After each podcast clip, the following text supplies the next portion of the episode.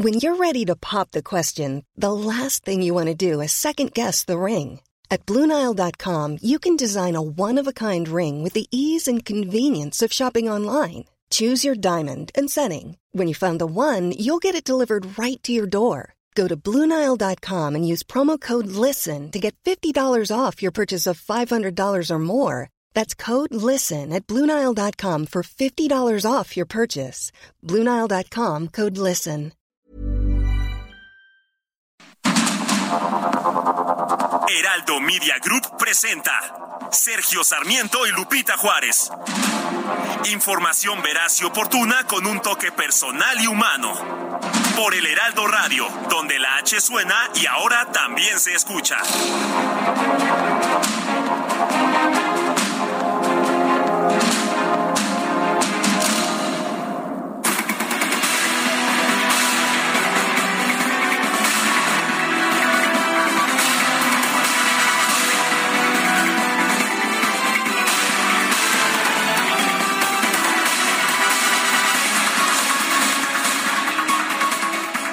Asuman con claridad que lo único que importa es seguir impulsando el cambio en la historia nacional y no la historia personal, que renuncien a la dictadura del ego, que en su corazón habite el amor y no al odio, que los otros sean nuestro espejo para que descubramos que somos compañeros fraternos de una causa común, que siempre sumen y nunca dividan, que caminen sin brincos cuando el piso esté parejo, que es el proyecto y no la persona, que lleven tatuados en su pecho los principios de no mentir, no robar y no traicionar. Estas son las palabras de Mario Delgado, presidente nacional de Morena, a la jefa de gobierno Claudia Sheinbaum, al secretario de Gobernación Adán Augusto López y al coordinador en el Senado Ricardo Monreal.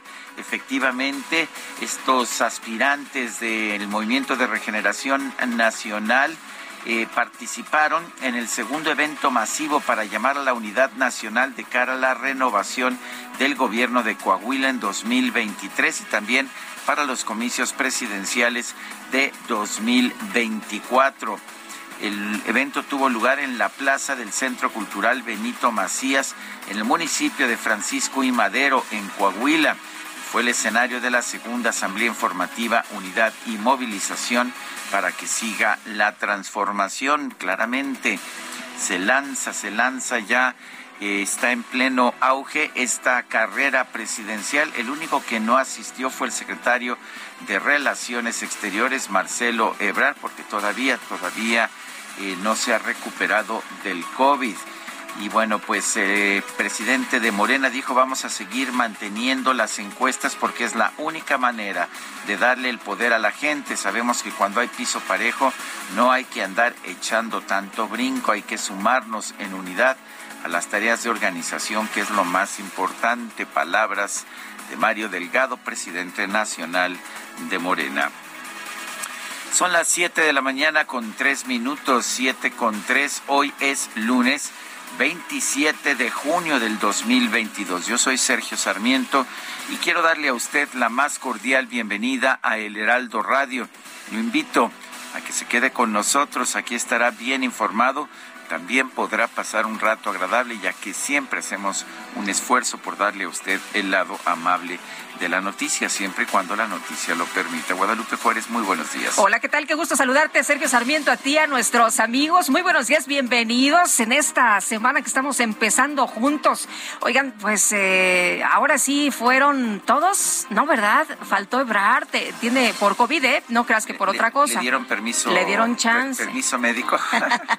bueno, porque está malito de COVID y, y por eso no asistió a este encuentro. El que sí estuvo por ahí, pues eh, Ricardo Ricardo, Monreal, que ahora, sí, cómo no, porque la vez pasada, pues ya ves que dijo que ni siquiera lo habían pelado, no, no lo invitaron, que sí había recibido por ahí alguna llamada telefónica, pero que en realidad no estaba invitado. Y él decía, bueno, quiero el piso parejo. Hoy volvió a insistir en este nuevo encuentro, eh, que quiere piso parejo. Ya le respondieron, no, hombre, pues no brinquen tanto, ¿no? El piso sí está parejo. En fin, pues a ver cómo se ponen las cosas por allá en Morena, porque también se habla de unidad, que sin unidad pues no la van a hacer. Bueno, em, quiero también eh, eh, darles eh, información sobre lo que ocurrió el fin de semana para la celebración religiosa por los jesuitas Joaquín César Mora y Javier Campos. Cientos de feligreses e integrantes de la comunidad llegaron a la parroquia del Sagrado Corazón. La misa fue encabezada por el arzobispo de Chihuahua, Constancio Miranda. Comenzó con una danza realizada por grupos tarahumaras y en su discurso los religiosos compartieron que se sienten abrumados por la muerte de sus hermanos. De hecho, pidieron que hubiera cambio de estrategia. Ya basta. México es un río de sangre. Le pidieron al presidente, le pidieron a este gobierno, pues que cambie de estrategia porque ya los abrazos no alcanzan para tapar los balazos. Y fíjense ustedes que después de que el obispo de Zacatecas, Sigifredo Noriega Barceló, informara el sábado que fue retenido por civiles armados durante una gira que realizaba en Jalisco, el cardenal de Guadalajara, José Francisco Robles, aseguró que también fue interceptado en un retén del crimen organizado. ¿Qué tal? Pues muy, muy preocupante la situación. En otros temas, a partir de hoy en la Ciudad de México da comienzo la primera etapa de vacunación para menores de 5 a 11 años. Eh, así se informó en la Ciudad de México, lo informaron la Secretaría de Salud, la secretaria Oliva López Arellano y el director general de Gobierno Digital, Eduardo Clark García. En conferencia de prensa, los dos funcionarios refirieron que se busca inocular a poco más de 800 mil niños de este grupo y destacaron que semana por semana el gobierno federal les irá eh, asignando vacunas. Al recibir la vacuna cada semana por parte del gobierno federal, en esta ocasión la aplicación será diferente. El Plan Nacional de Vacunación en la ciudad se llevará a cabo por años de edad, de acuerdo al número de vacunas que reciba la ciudad cada semana. Eso es lo que dijo Eduardo Clark García. Son las 7 de la mañana, 7 de la mañana con 6 minutos.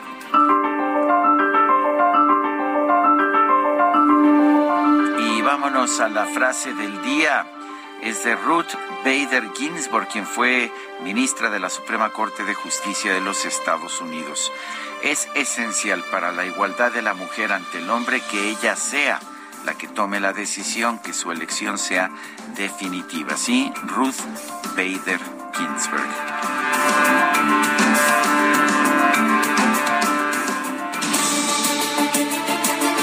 Y las preguntas, ya sabe usted que nos gusta preguntar.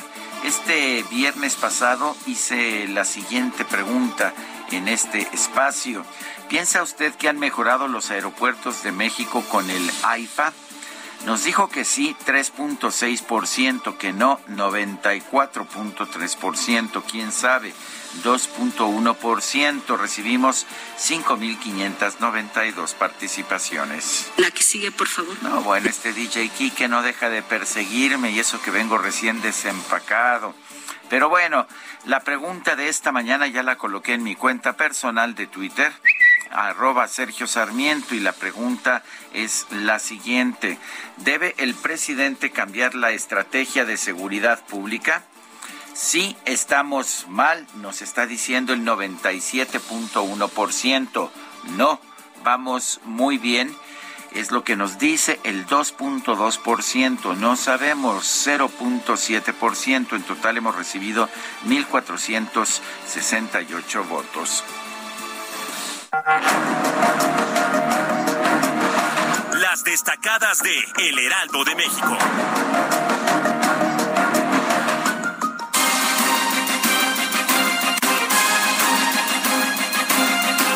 Y ya está con nosotros aquí en la cabina Itzel González. Muy ¿cómo estás? Buenos días de fiesta. Cambio de tonalidad de pelo. Cambio de tonalidad. Está volviendo moderada Itzel González. Es que es el tercer aniversario.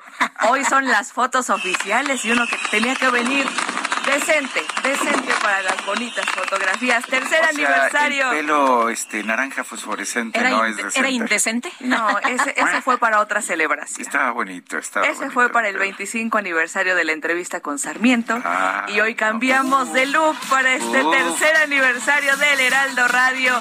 Sergio Lupita, amigos, muchas gracias por tres años de compañía, tres años de información. Hoy imperdible el Heraldo de México con una portada y contraportada ilustración de Gustavo Ortiz, nuestro compañero. Preciosa, hermosa. Tenemos frases de cada uno de los conductores, Lupita Juárez, Sergio Sarmiento, Adriana Delgado, Manuel Zamacona, etcétera. Imperdible, les digo, esta mañana el Heraldo de México, así que en digital o en su puesto de periódico de conveniencia, lo invitamos a que adquiera este ejemplar del tercer aniversario. Sergio Lupita, amigos, por supuesto que muchísima información arrancando la semana de este 27 de junio, la última de junio, esta semana pagan, así que también estamos. Ándale, mira, hasta gritaron acá. Se, vieron las, manitas en ola. Hasta se oyeron los gritos hasta imagínate nada más. Las fanfarrias y todo. Hay que trabajar, es lunes, así que comenzamos con las destacadas del Heraldo de México. En primera plana muestran músculo morenistas, cierran filas en Coahuila. El partido realizó un segundo evento masivo con la presencia de las llamadas corcholatas. También se dieron cita sus posibles aspirantes locales para renovar la gubernatura el próximo año país, quinta ola, supera pico de 2020. En el día con mayor número de contagios se alcanzan los 17.432 casos. Ciudad de México, caso Suntory, abogado en prisión preventiva. Juez calificó de legal la detención. El jueves se decide su situación. Estados, Chihuahua despiden a jesuitas. Sacerdotes van a descansar en Cerocahui. Orbe, Joe Biden busca prohibir oro ruso. Es una propuesta del G7 para sancionar al Kremlin. Meta con sabor celeste. El Cruz Azul vence al Atlas y comienza la campaña con un título oficial.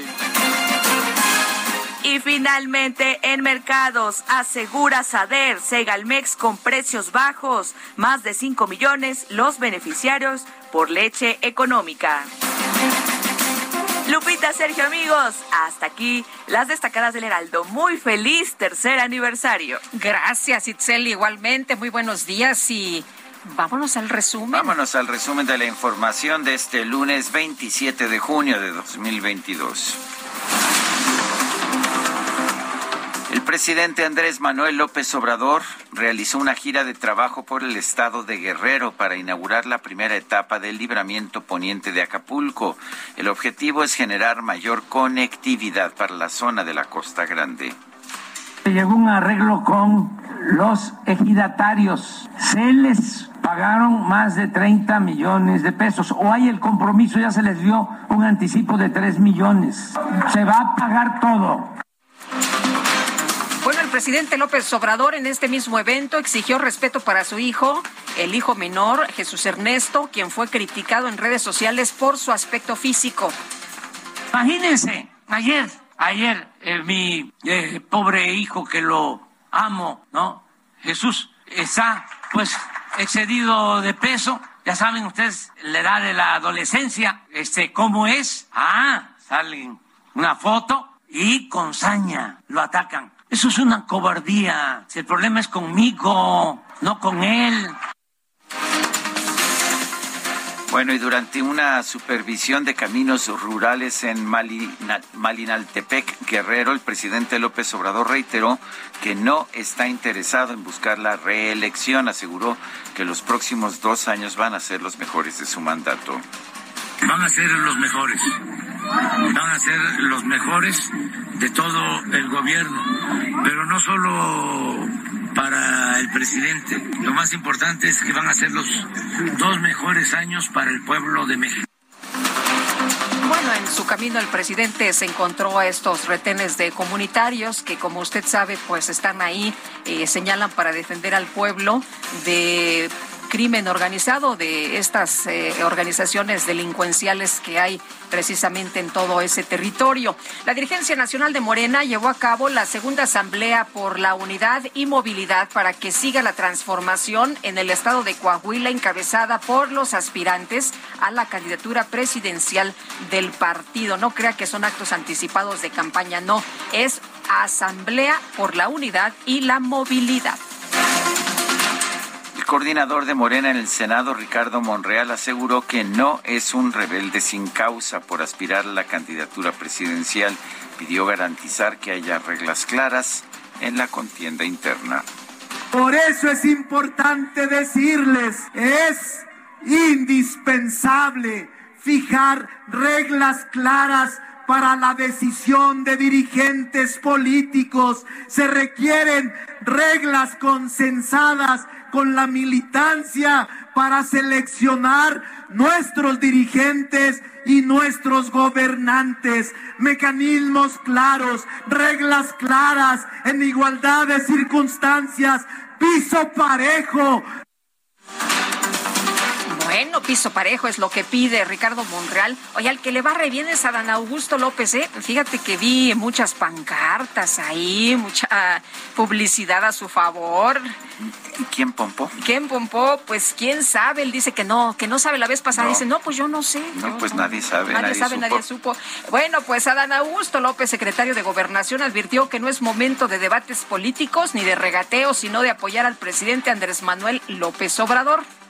Decirles que aquí no es un asunto de sumisión o de rebeldías, es un asunto de entender lo que significa la cuarta transformación de la patria y es de estar solidarios acompañando a Andrés Manuel López Obrador. Hasta subió el tonito de voz, ¿no? Sí, no, bueno, no sé por qué me recuerda al tono de voz de los viejos peístas, pero bueno, seguramente estoy equivocado. La jefa de gobierno de la Ciudad de México, Claudia Sheinbaum, llamó a la militancia a mantener la unidad basada en la lealtad, los ideales y los anhelos del pueblo de México. Y estamos aquí porque Coahuila y el Estado de México van a hacer historia. Va a quedar atrás la terrible historia del robo de los recursos públicos, la terrible historia de la represión como forma de gobierno. Va a quedar atrás la terrible historia de que no haya democracia ni se respete el voto. El dirigente nacional de Morena, Mario Delgado, aseguró que su partido es el más democrático de México, ya que no lleva a cabo simulaciones ni imposiciones. Que se atreve a que las principales decisiones a definir quiénes serán sus liderazgos los decida el pueblo, sin simulaciones y sin imposición. Por eso vamos a seguir manteniendo a las encuestas, porque es la manera de darle el poder a la gente. Y en Morena el pueblo manda. Dios, el pueblo manda, pero no tenemos elecciones, lo que tenemos son encuestas. Bueno, ¿cómo, cómo van cambiando los significados de, la palabras, de las palabras con el paso del tiempo? Yo sabía que pues la democracia era pues el, poder del voto, pero bueno, pero no se va a hacer así. anticuado. El gobernador de Jalisco, Enrique Alfaro, encabezó la inauguración de la cuarta convención estatal de Movimiento Ciudadano, en la que fue recibido con gritos de presidente, presidente.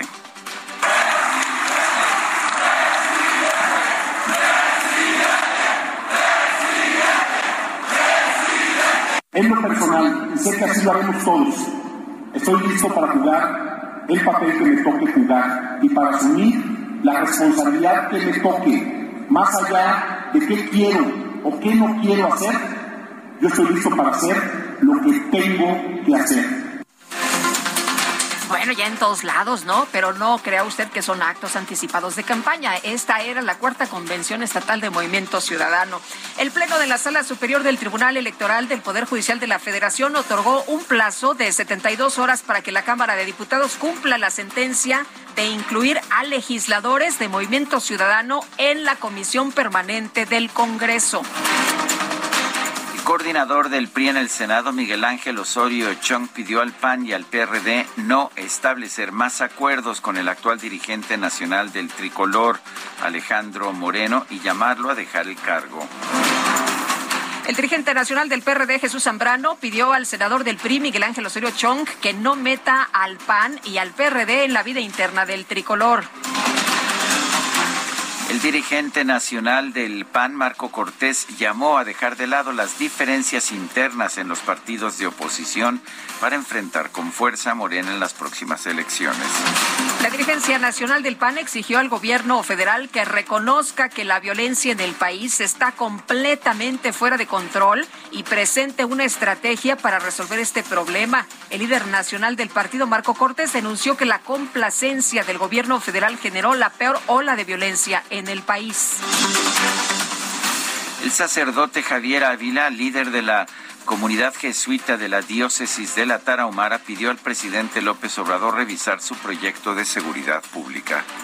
Respetuosamente pido, pedimos al señor presidente de la República, revise su proyecto de seguridad pública, que no vamos bien. Y esto es clamor popular. Este evento lamentable no es aislado en nuestro país, un país invadido por la violencia y por la impunidad. Este domingo se registró una balacera en la Plaza Forum de Cuernavaca en Morelos, luego de que dos mujeres fueron descubiertas robando mercancía en una tienda departamental. Y en Nuevo León, seis policías de la Fuerza Civil fueron asesinados y cuatro resultaron heridos durante una emboscada del crimen organizado en el municipio de Anáhuac. La Fiscalía General de Chihuahua informó que el exgobernador del estado César Duarte fue trasladado del Centro de Readaptación Social de Aquiles Cerdán a un hospital para que reciba atención por una hernia. Un juez dictó la medida cautelar de prisión preventiva en contra de Jesús Hernández Alcocer presunto feminicida de la cantante Irma Lidia. Y este fin de semana se llevó a cabo la marcha del orgullo LGBT en la Ciudad de México. Luego de dos años de realizarse de manera virtual, los organizadores estimaron una participación de 250 mil personas. La jefa de gobierno de la Ciudad de México, Claudia Sheinbaum, dio el banderazo de salida de la marcha del orgullo LGBT recibió un pliego petitorio de este grupo. Hoy ocurre algo histórico al entablar este diálogo cara a cara con la principal representante del Estado en la Ciudad de México, las voces de las mujeres de la diversidad sexual y de género. Es por eso que aprovechamos este espacio para hacer de su conocimiento doctora Claudia Sheinbaum, que aún falta un largo camino para que las trayectorias de vida de las mujeres LGBT estén libres de cualquier tipo de discriminación, violencia u omisión. Bueno, y luego de que algunos estados del país decidieron adelantar el fin del ciclo escolar para evitar contagios de COVID, la titular de la Secretaría de Educación Pública, Delfina Gómez, pidió a los gobiernos estatales respetar el calendario escolar. No podemos actuar en, contrasentido. Considero que el que se haya regresado a clases presenciales es un derecho que tienen nuestros niños y es una obligación de nosotros como sistema educativo, porque también algo que se establece es que cualquier acción que se realice en cualquier estado se tiene que tomar en cuenta la Secretaría de Educación Pública Federal. Por ello yo también hago ese llamado con respeto y sí apelaría a esa conciencia y esa responsabilidad que tenemos como docentes gobierno de la Ciudad de México confirmó que este lunes va a comenzar el proceso de vacunación contra el COVID-19 en menores de entre 5 y 11 años. Y el director de la Organización Mundial de la Salud, Tedros Adhanom Ghebreyesus, señaló que el brote de viruela símica es una amenaza sanitaria muy preocupante, pero por el momento no es una emergencia de salud pública global. El presidente de los Estados Unidos, Joe Biden, firmó la ley bipartidista de comunidades más seguras con la que se imponen mayores controles a las armas de fuego. El presidente de la Unión Americana, Joe Biden, anunció que los países del G7 pusieron en marcha un programa de inversiones de 600 mil millones de dólares para países en desarrollo. y también los gobiernos del G7 Estados Unidos, Reino Unido, Japón y Canadá anunciaron un acuerdo para prohibir las importaciones de oro ruso. El Cruz Azul se proclamó campeón de la Supercopa de la Liga MX al vencer en tanda de penales a los rojinegros del Atlas. Y hoy, hoy está arrancando, ya lo hizo, el torneo de Wimbledon, el tercer Grand Slam del año. No participan, sin embargo, los tenistas rusos ni bielorrusos como castigo por la invasión a Ucrania. En consecuencia, la ATP, la Federación de, Tenistas, ah, la Federación de Tenistas Profesionales y la WTA de Mujeres han decidido no otorgar puntos en el torneo. Son las 7 de la mañana con 24 minutos. Le recuerdo nuestro teléfono, nuestro número para que nos mande mensajes de WhatsApp. Es el 55 20 10 96 47. Guadalupe Juárez y Sergio Sarmiento estamos en el Heraldo Radio. Regresamos.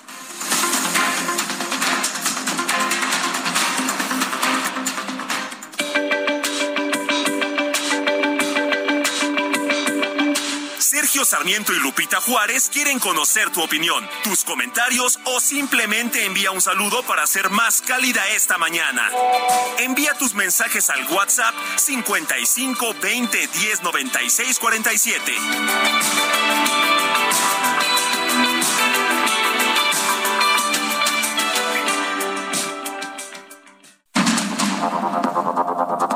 Continuamos con Sergio Sarmiento y Lupita Juárez por el Heraldo Radio.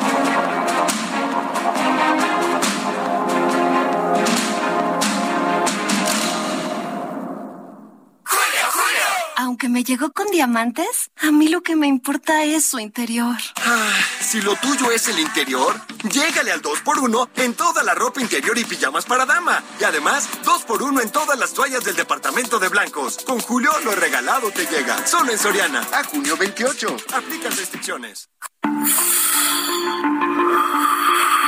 El 27 de junio de 1957 se descubrió la existencia de un vínculo directo entre fumar tabaco y el cáncer de pulmón. Lo descubrió el British Medical Research Council. A partir de entonces, se inició una campaña educativa para concienciar sobre los peligros de fumar. El tabaco mata cada año a más de 8 millones de personas en el mundo y destruye el medio ambiente, perjudicando aún más la salud de las personas. Con respecto al panorama nacional, se estima que cada día fallecen 135 personas en México por problemas relacionados con el tabaquismo. La lista abarca desde problemas cardiovasculares, respiratorios y crónicos hasta diversos tipos de cáncer. En México, cerca de 15 millones de adultos fuman, junto con 6% de los adolescentes, por lo que se hace un llamado a la población para disminuir su uso.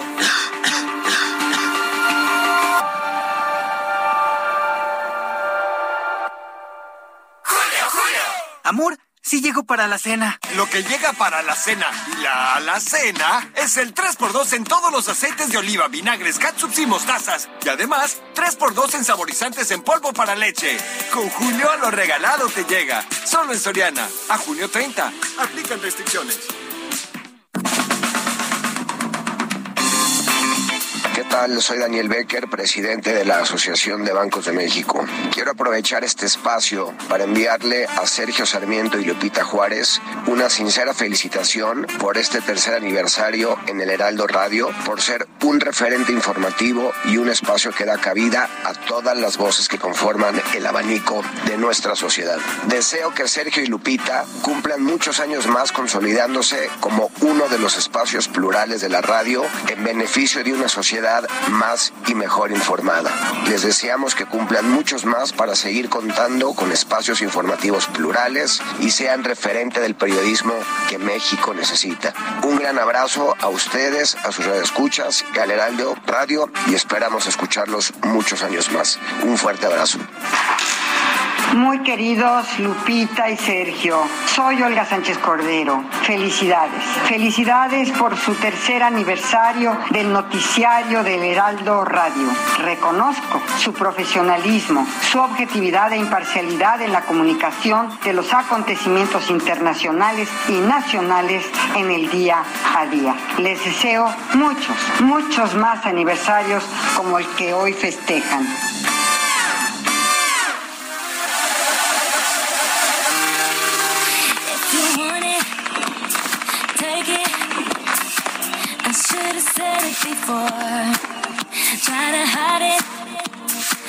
it.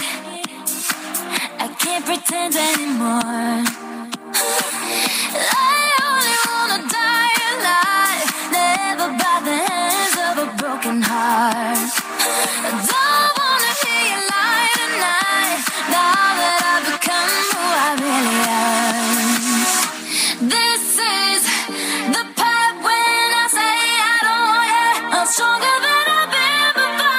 Estamos escuchando a Ariana Grande, nacida en Boca Ratón, Florida, el 26 de junio de 1993. Ayer, ayer cumplió 29 años y nosotros la festejamos. Tiene un rango de voz impresionante, un gran talento esta chica. Y estamos empezando con esta que se llama Break Free. Es Libérate. Y Zed participa con ella. La verdad es que me gusta. A mí también, mi querido Sergio, y la verdad que bueno que la estamos escuchando esta mañana. Bueno, hubo un voto ahí muy puntual, de mucho peso. Entonces ya, si querías no sé, alguna otra opción, pues ya no tenías chance, ¿no? Ya no había, ya no había oportunidad. No me digas que hubo... No este, había manera. No hubo democracia real. no, Que no pues hubo una buena encuesta. No hubo una buena encuesta. Por eso siempre se pide piso parejo, pero ya ves que ya dijeron que Que no, no. hay piso parejo. no hay- no. Que, si hay pis- que no la- brinquen, que no brinquen. Que la productora en jefe tiene, tiene todo, ¿verdad? Tiene toda la... Cuando tienes el poder, híjole. Bueno, vámonos a los mensajes. José Luis Sotero nos dice, buen inicio de semana tengan Sergio y Lupita. Me es grato por este conducto enviarles calurosas felicitaciones a ustedes, así como a todo el personal que labora en ese gran y respetable radiodifusora. Por su reciente tercer aniversario de estar al aire, hago votos porque perdure con grandes éxitos. Asimismo, les deseo a todos, sin distingo alguno, un cúmulo de parabienes. Dios los bendiga. Don Luis López Sotero, qué bonito mensaje, lo apreciamos mucho. Claro que sí. Y bueno, nos preguntan por qué están festejando hoy si festejaron el viernes. Bueno, en primer lugar, porque somos muy festejosos. Nos la seguimos, fíjese. Y en segundo lugar, porque en realidad el aniversario fue el sábado y bueno, empezamos desde el viernes y vamos a concluir hoy, espero, y si no, pues nos la alargamos. Para que nos más. vaya conociendo. Bueno, felicidades por su tercer aniversario, nos dice Lulú, que continúen muchos años más y que siempre sean así, sinceros, críticos, objetivos y no permitan la intimidación del gobierno. Por eso son la mejor opción en noticieros. Los admiro mucho. Enhorabuena. Gracias, Lulú. Y buenos días, eh, dinámico y gran abrazo y larga vida, mi programa favorito. Felicidades a todo el fan, dice equipo. Un abrazo gran, eh, con cariño, respeto por el gran trabajo que hacen diariamente. Soy Julia Martínez desde Cancún. Saludos a todos nuestros cuates allá en Cancún que nos inviten a transmitir desde allá. Sí, ¿verdad? Sí, ya. En el mar la vida es más sabrosa. Eso dicen, eso dicen. Eh, corre, corre el rumor de que a lo mejor yo me tomo una semanita de vacaciones. ¿eh? Ah, qué Ahí, rico, a las qué olas. rico. Uy. No, no me va a dejar DJ Kike. DJ Kike creo que se tomó tres meses de vacaciones, ¿verdad? Y ni quien dijera nada. Bueno, son las siete. Falso. Falso, no, hombre. Eh, ¿Qué es? No es falso, pero se exagera. No es falso, pero tampoco es verdadero. Ah, bueno, son las siete con treinta y siete. Por chismosa, me metí en un enredo. Para salir de enredos, llega el 3x2 en champús, acondicionadores y tratamientos capilares. Y además, 3x2 en desodorantes Old Spice, Gillette, Secret, Stefano y Speed Stick. Con Julio lo regalado te llega. Solo en Soriana. A junio 30. Aplican restricciones.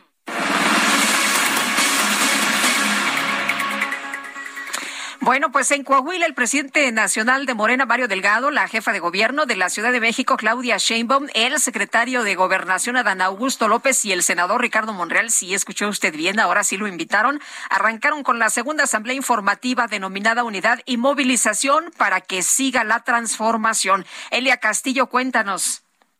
Muy buenos días, Sergio Lupita. Los saludo con gusto a ustedes el auditorio. Así es, el Movimiento de Regeneración Nacional Morena y sus aspirantes presidenciales mostraron el músculo partidista en el segundo evento masivo para llamar a la unidad nacional de cara a la renovación de las gubernaturas de Coahuila y del Estado de México en 2023 y también a los comicios presidenciales de 2024. En este sentido, el presidente nacional del partido, Mario Delgado, llamó a las llamadas corcholatas a dejar sus egos, a no dividir, a ser compañeros fraternos y anteponer la historia de la cuarta transformación antes que la personal. La plaza del Centro Cultural Benito Macías en el municipio de Francisco y Madero, Coahuila, fue el escenario de la segunda asamblea informativa Unidad y Movilización para que siga la transformación, que tuvo el objetivo de refrendar el llamado a la unidad interna del partido.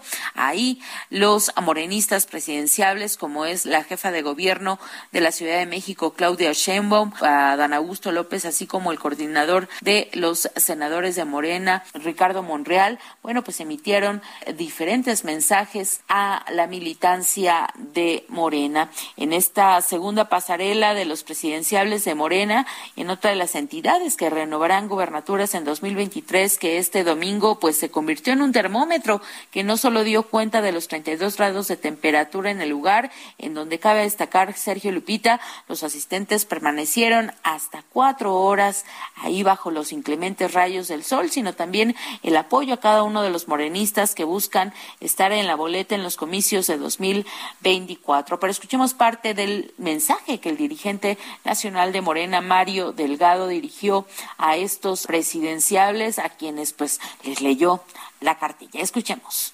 Que asuman con claridad que lo único que importa es seguir impulsando el cambio en la historia nacional y no una historia personal. Que renuncien a la dictadura del ego, que su corazón habite el amor y no el odio, que los otros sean nuestro espejo para que descubramos que somos compañeros fraternos de una causa común. Que siempre suman, que siempre sumen y nunca dividan. Que caminen sin brincos cuando el piso esté parejo. Que es el proyecto y no la persona.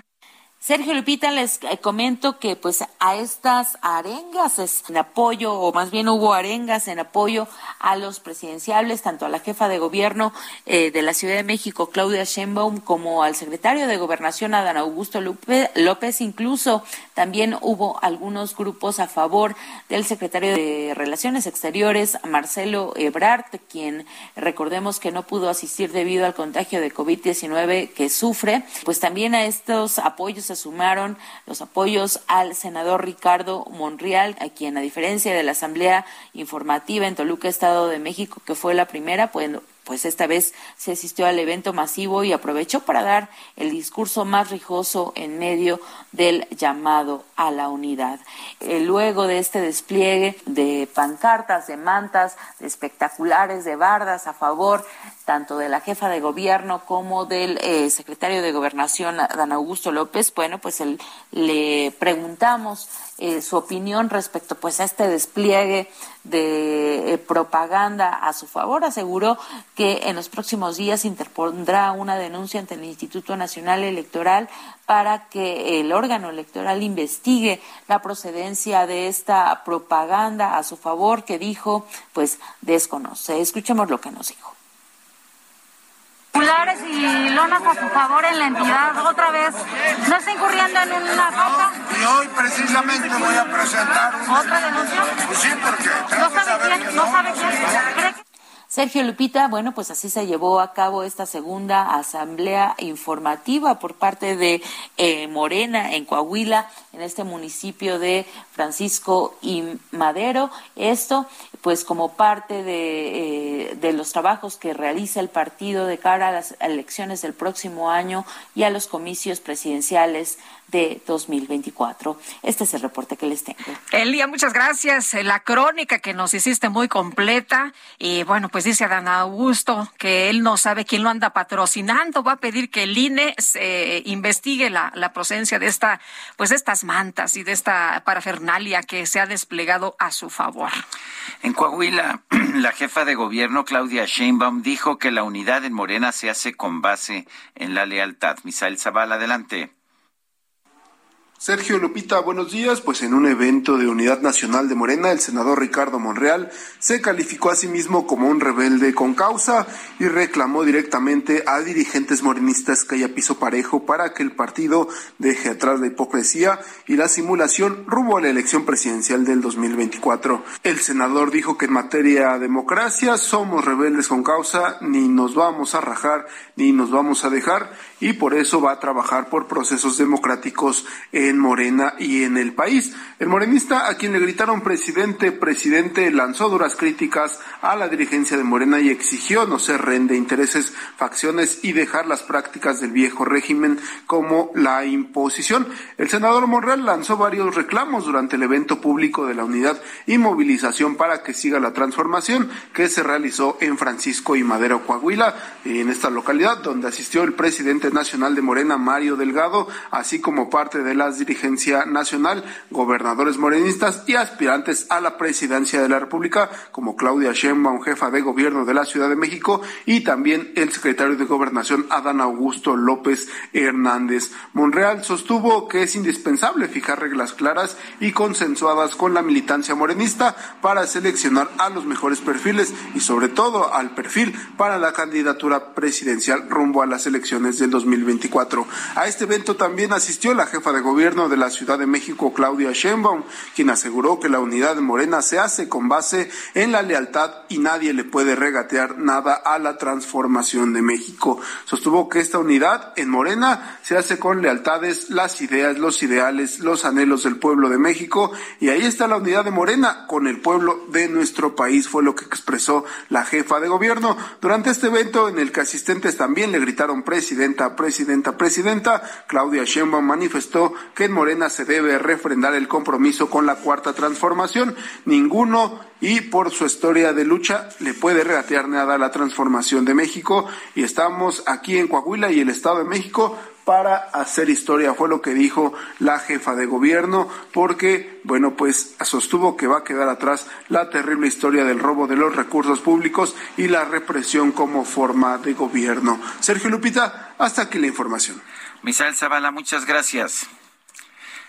Bueno, y aquí en la cabina nos acompaña esta mañana José Narro, secretario de Salud y exrector de la máxima casa de estudios de la UNAM, a quien siempre saludamos con mucho gusto, doctor. Bienvenido. Gracias por acompañarnos y además en este día tan especial para nosotros. Bienvenido. Pues al contrario. Porque andamos de fiesta, ¿eh? Sí. No sé si se nota. Pero, no ustedes. Veo aquí globos, veo un 3 que quiere decir el tercer aniversario y yo sí quiero por lo menos tomar 20 segundos para decirles muchas felicidades a ustedes, pero también para felicitarnos nosotros, los que nos beneficiamos del trabajo profesional de ustedes, quienes seguimos su trabajo como periodistas.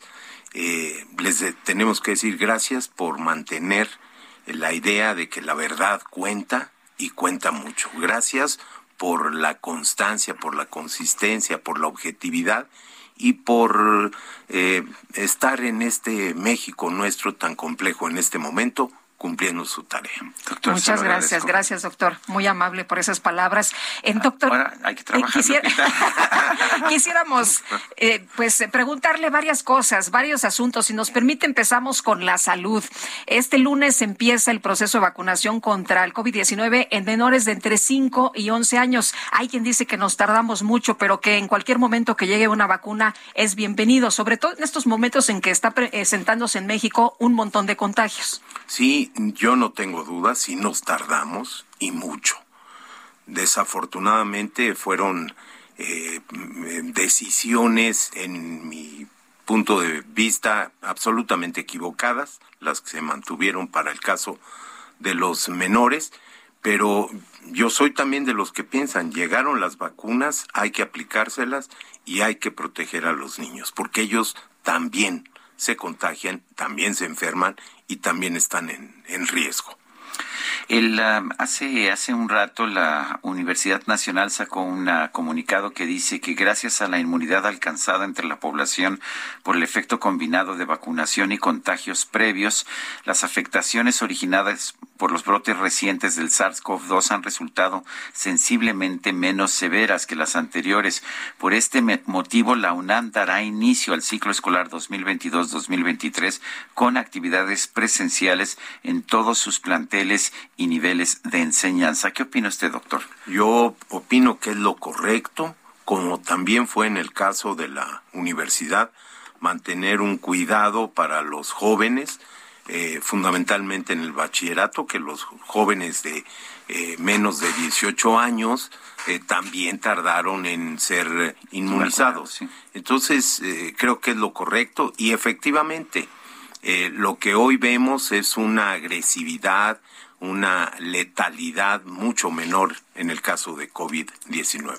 Ya se puede tener un poco más, hay que seguir con medidas preventivas, pero sin duda alguna el riesgo ha disminuido. Doctor, en otros temas que tienen que ver no con la salud, sino con pues el momento político que, estamos viviendo, se habla de que la oposición está en la lona que no se para, que no tiene fuerza para hacer frente a Morena y que el PRI está en su peor momento. ¿Cómo ve usted lo que está pasando en el revolucionario institucional? Pues eh, con mucha pena eh, veo lo que sucede en el PRI. Yo dejé ese partido hace eh, tres años. Eh, me he mantenido con, con, la distancia que se requiere. Tengo muchísimos amigos, pero hasta ahí nada más. Y sin embargo, sí me preocupa que un partido histórico en nuestro país, que un partido que ayudó a que se generaran instituciones en México, que un partido que fue capaz de regresar al ejercicio del poder en el Ejecutivo Federal, que tiene y ha tenido sentido nacional, esté pasando por una condición eh, realmente muy, muy penosa, muy triste, que no debió haberse registrado. Y Adelante, adelante, sí. Y por el, en el caso de las oposiciones, yo eh, creo que en cualquier sistema democrático eh, existen partidos políticos, existe un partido o una alianza de partidos en el gobierno y existen partidos en la oposición y tienen que cumplir una, una tarea importante para ayudar al desarrollo de México. Eh, doctor, el presidente de la República, Andrés Manuel López Obrador, eh, pues lo ha se ha dirigido a usted en varias ocasiones durante sus mañaneras y en, distintos puntos. De hecho, decía que usted es uno de los iniciadores de llamar ninis a los jóvenes que no tienen trabajo y que no tienen educación y que esta es una forma despectiva, neoliberal, que es una vergüenza. Eh, yo nunca escuché que usted se refiriera a nadie de forma despectiva, si, algo le he encontrado a ustedes que es muy respetuoso. Pero cuenten, cuéntenos ¿A qué se refiere el presidente? También en alguna ocasión dijo que usted fue la primera, con usted fue la primera vez que escuchó el término Nini. Lo dijo en una de sus mañaneras. Pues sí, el, problema de cuando no se lee eh, es que uno no se entera. Y este es un término que cuando se utiliza no, no debe significar alguna cosa despreciativa, algún asunto eh, que estigmatice a una persona se trata de identificar un problema. Y sí, a mí me tocó ser uno de quienes, eh, tomando el término que se usaba en todo el mundo, en Europa, en los organismos internacionales, en la OCDE, por ejemplo, en el Banco Mundial, etcétera, eh, eh, puntualicé como rector que había un problema muy, muy serio por la cantidad de millones de jóvenes que no estudian y no trabajan. Pero no para burlarse, al contrario, no, no, para jamás. una solución. Siempre planteando la necesidad de que lo que México requiere es darle a su juventud educación. Estamos por debajo del promedio de América Latina en educación superior, hemos alcanzado una buena cobertura en la educación elemental, nos falta mucho todavía para cumplir el compromiso constitucional de cobertura universal en el bachillerato. Nos falta cubrir al 20%, hay diferencias enormes, entonces jamás de manera despreciativa. Doctor, pero además eh, estamos en estos, estos momentos con una situación muy grave en materia de educación. Nos regresamos por lo de la pandemia.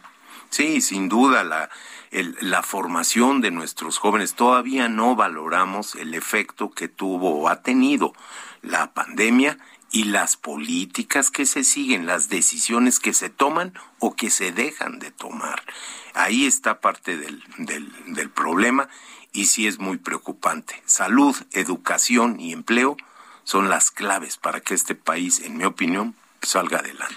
Doctor, nos dice usted que hace años dejó el PRI, no ha tenido militancia política en estos tiempos. Eh, ¿Qué tipo de papel se ve usted desempeñando en nuestro país en los próximos años y décadas? bueno, si, si usted me las garantiza, las, las acepto con mucho gusto. A ver, yo seguiré trabajando por nuestro país. Yo seguiré haciendo todo lo que yo pueda desde eh, una cátedra, desde una conferencia, desde un artículo, desde brindando una opinión, una perspectiva, desde eh, opinando sobre los grandes problemas que tiene México y hablando con todos los que quieran escuchar mi mensaje. Pues doctor, como siempre, un placer poder platicar con usted. Muchas gracias por haber venido. Espero estar en el cuarto aniversario y, con lo que dijo eh, Sergio, celebrando aquí el 25 Bueno, pues por aquí lo esperamos entonces. Doctor, muchas gracias. gracias Hasta luego. Bueno, son las 7 de la mañana con 54 minutos. Guadalupe Juárez y Sergio Sarmiento estamos en el Heraldo Radio. Nuestro número para que nos mande mensajes de WhatsApp es el 55 2010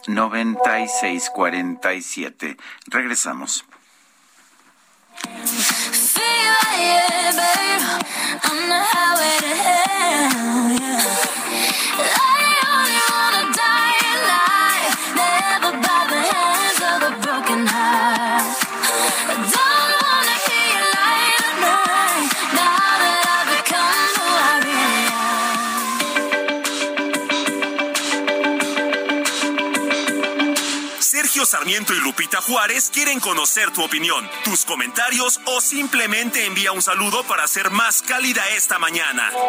Envía tus mensajes al WhatsApp 55 20 10 96 47.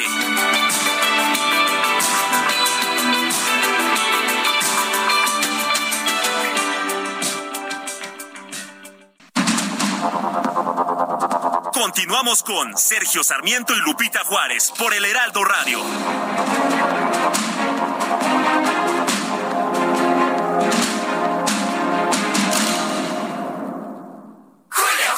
Llegué para deslumbrar con el 3x2 en jabones de lavandería y detergentes líquidos más color 1, 2, 3, Persil, Viva, Ariel y Ace. Además, 3x2 en detergentes en polvo, Ace, Maestro Limpio, Ariel y Salvo. Con Julio lo regalado te llega. Solo en Soriana. A junio 30. Aplica restricciones. Muchísimas felicidades Lupita y Sergio por este tercer aniversario. Espero que sean muchos años más porque siempre se agradece esa información tan fidedigna que nos dan todos los días. Este, así es que espero que sean muchos, muchos años más. Les mando un abrazo con mucho cariño, su amigo Arturo Elías Ayú. Sergio y Lupita, muchísimas felicidades por estos tres años, que sean muchísimos más y de verdad es un privilegio tenerlos en el radio. Son personas objetivas, de opinión, que hacen la diferencia en la radio. Les deseo muchísimos años más, su amiga Isabel Miranda de Gualas.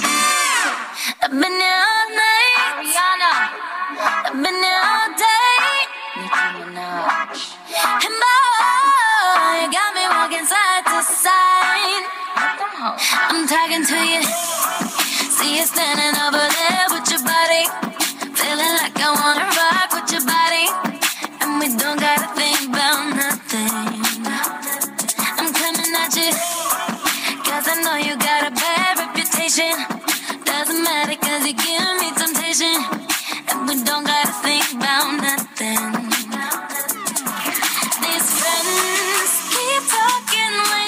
Seguimos escuchando a Ariana Grande. Aquí la acompaña Nicki Minaj.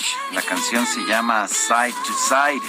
Ayer cumplió 29 años esta joven y talentosa estadounidense, Ariana Grande.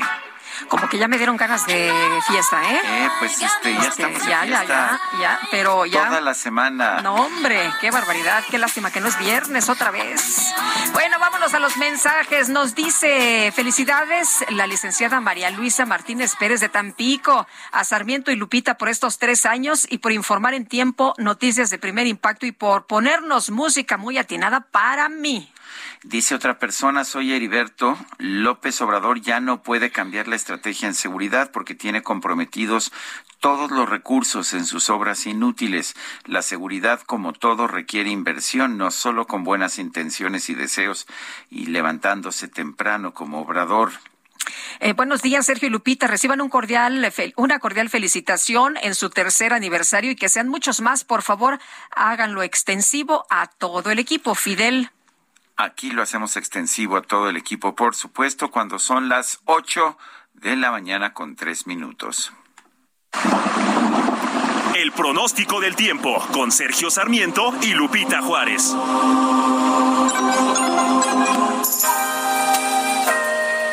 Patricia López, meteoróloga del Servicio Meteorológico Nacional de la Conagua. Buen día, ¿qué nos tienes esta mañana? Hola, ¿qué tal? Buenos días, Sergio Lupita. Es un gusto saludarlos a ustedes y a todos los que nos escuchan esta mañana. Y bueno, les comento que una zona de baja presión con potencial ciclónico está situada al sur de las costas de Chiapas y la onda tropical número 7 ubicada al sur de Oaxaca eh, originarán lluvias puntuales fuertes a muy fuertes en el sur y sureste de la República Mexicana, con lluvias puntuales intensas en zonas de Oaxaca. Eh, también se esperan chubascos en la península de Yucatán, estos originados por la eh, el ingreso de humedad del Mar Caribe. Eh, también tenemos un canal de baja presión sobre la Sierra Madre Occidental y en los estados de la Mesa Central, que en interacción con la entrada de humedad de ambos océanos también originarán chubascos y lluvias fuertes con descargas eléctricas y la posible caída de granizo, esto en zonas del norte, occidente y centro del país, incluido el Valle de México. Eh, también les comento que un sistema eh, anticiclónico en sistemas en niveles medios de la atmósfera, perdón, mantendrá también las temperaturas muy calurosas superiores a 40 grados centígrados en zonas de Baja California y Sonora y bueno, también el ambiente cálido a caluroso en el noroeste, norte y noreste del país. Sergio Lupita, aquí en la Ciudad de México se está pronosticando cielo medio nublado a nublado en el transcurso del día. Eh, se espera chubascos y, y probabilidad de lluvias puntuales fuertes que podrían estar acompañadas de descargas eléctricas y también la caída de granizo. Este es el reporte desde el Servicio Meteorológico Nacional. Regreso con ustedes. Gracias, Patricia. Hasta luego. Hasta luego. Congresistas demócratas en los Estados Unidos se preparan para anular el resolutivo de la Corte que ha decidido prohibir la interrupción legal del embarazo. Vamos a platicar con Rebeca Ramos Duarte, directora ejecutiva en Gire, a quien saludo con mucho gusto. Y Rebeca, preguntarte, pues, ¿qué piensas de esta decisión que se tomó? Mucho se habla que, pues, impensable, impensable que en estos tiempos pudiera tomarse una decisión de esta naturaleza. ¿Cómo ves tú? Muy buenos días, Lupita. Un gusto saludarles. Eh, definitivamente sí impensable en, en, en, algunos momentos, pero también hay que eh, tomar en consideración que, que los temas que tienen que ver con el ejercicio de los derechos de las mujeres, sobre todo con el ejercicio de los derechos reproductivos, pues siempre están en, en riesgo y justo la, la decisión de que se publicó el 24 de junio de la de la Corte Suprema, pues es una es una muestra de, de ello. Eh, la buena noticia es que, bueno, frente a esta situación tan tan compleja para el ejercicio de los derechos eh, reproductivos, el acceso a, a, servicios de aborto legal y seguro en los Estados Unidos, pues está movilizando tanto la sociedad como eh, las representantes demócratas, el propio eh, gobierno federal, pero sí es un es un golpe fuerte a, a estos derechos para, para las mujeres en, en aquel país. Eh, ¿Qué es lo que viene ahora ya en los Estados Unidos? El, eh, la, la, verdad, eh, se ha planteado la necesidad quizás de cambiar la ley en los distintos estados, pero algunos estados conservadores no lo van a hacer. ¿Puede haber legislación federal? Ah, muy buenos días, Sergio. Pues justo eh, están eh, en este momento los estados con, con gobiernos conservadores están eh, aprobando leyes eh, muy restrictivas del aborto. Ya por ahí el Centro para los de, de, los Derechos Reproductivos en Estados Unidos tiene una un análisis y, y, unos mapas en donde lo que se muestra es que la mitad de eh, los estados de Estados Unidos van a tener o ya tienen leyes restrictivas en contra del aborto. Roe versus Wade eh, fue una sentencia que puso límites a esas intenciones por parte de congresos eh, conservadores, de, de, gobiernos en contra de, de, estos derechos y pues lo que tenemos ahorita es una una situación bastante compleja en términos de del federalismo porque sí por una parte desde el gobierno federal se puede hacer algo en términos de de estos derechos, pero no es suficiente y los estados ahora tienen la posibilidad de restringir el, el aborto, incluso de prohibirlo por completo. Rebeca, a veces no entendemos cuál es el impacto de, de eh, no permitir el aborto legal. ¿Nos puedes compartir a las personas del auditorio sobre esto? ¿Qué, qué, qué pasa cuando esto ocurre, cuando no se permite la interrupción legal del embarazo? Pues Bien, en primer lugar decirle al auditorio que leyes eh, flexibles, leyes que, que permiten la, la interrupción de un embarazo no obligan a nadie a abortar. ¿No? Ahí se garantiza eh, la libertad y en cambio eh, leyes restrictivas como como las que ahorita estamos comentando, como las que se tienen en una buena parte de, de, América Latina, lo que obligan es que las mujeres tengan que continuar con embarazos que no desean, con embarazos que en muchas ocasiones son producto de eh, agresiones sexuales que pone en riesgo la vida y, y, la salud de las mujeres. Yo creo que al final del día, en, en términos de qué es lo que queremos como una sociedad, yo diría que, que los embarazos sean deseados, que los embarazos, que esas criaturas que nazcan, pues eh, sean recibidas con, con mucho amor en, en sus familias y en estos casos este tipo de restricciones pues imponen una carga enorme para, para las mujeres, para, para las familias y hay que decirlo también, afectan a aquellas personas que están en situaciones de mayor, de mayor vulnerabilidad. Ahora en los Estados Unidos, eh, mujeres que quieran interrumpir su, su embarazo pero que cuenten con información suficiente, con los recursos suficientes, pues podrán viajar a, a, a estados en donde liberalizado, un poco como ha sucedido aquí en México, que han tenido la oportunidad de mujeres de venir a la Ciudad de México, ahora irse a, a otros estados, pero aquellas que no tienen las posibilidades de hacerlo tendrán que continuar con esos embarazos o someterse a procedimientos inseguros a procedimientos que ponen en riesgo eh, su, su vida y, su salud, pero también hay que decir que ahora hay redes muy importantes de acompañamiento, está el, el aborto con medicamentos, entonces de esa manera se puede paliar un poquito la, la situación, pero sí sigue habiendo, va, va, a haber una afectación muy grave, sobre todo para aquellas eh, mujeres que, que más lo necesitan y que están en una situación más vulnerable. ¿Cuál es la situación legal en México en estos momentos, Rebeca?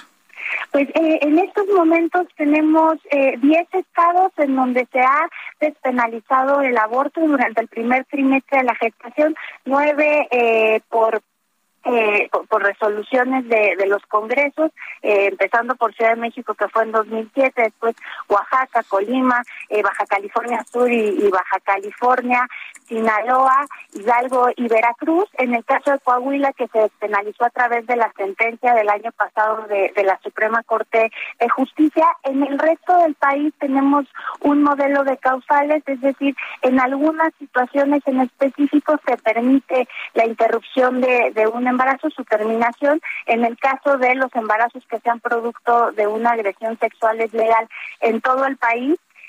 Y pues tenemos esta sentencia de la Suprema Corte de Justicia de la Nación que dice que criminalizar el aborto de manera absoluta es eh, inconstitucional, pero se siguen manteniendo eh, leyes en donde en donde se considera un crimen. Entonces tenemos una situación, si se quiere, un poco similar a la que ahora hay en, en los Estados Unidos, pero con una corte diametralmente opuesta a lo que acaba de, de decidir la Corte estadounidense.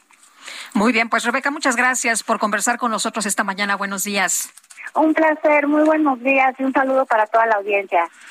Son las ocho con doce minutos. Jorge Luis Chabat, eh, quien fue académico y especialista en temas de seguridad, falleció ayer. Esto lo reveló el Centro de Investigación y Docencia Económicas, donde Jorge Chabat prestaba sus servicios. Además de ser, eh, de, de, estar en el CIDE como académico de planta, también fue profesor de Relaciones Internacionales de la Universidad Iberoamericana. Fue conferencista en el Woodrow Wilson Center de los Estados Unidos y participó en varios proyectos de investigación de la Universidad de Georgetown, allá en Washington, en los Estados Unidos.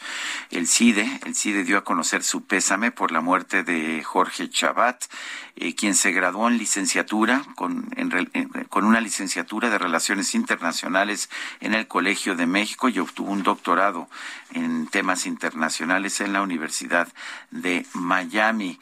Bueno, además de, ser especialista en temas de seguridad y narcotráfico, Chabat impartió cátedras sobre democracia y derechos humanos, así como política exterior.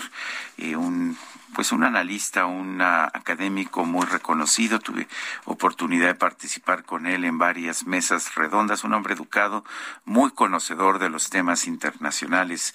Descanse en paz, Jorge Chabat.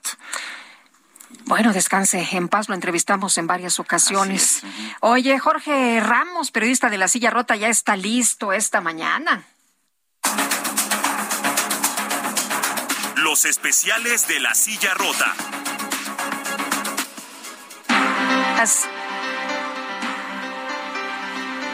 Hola Jorge, adelante. Adelante Jorge Ramos. Buenos días, ¿qué tal?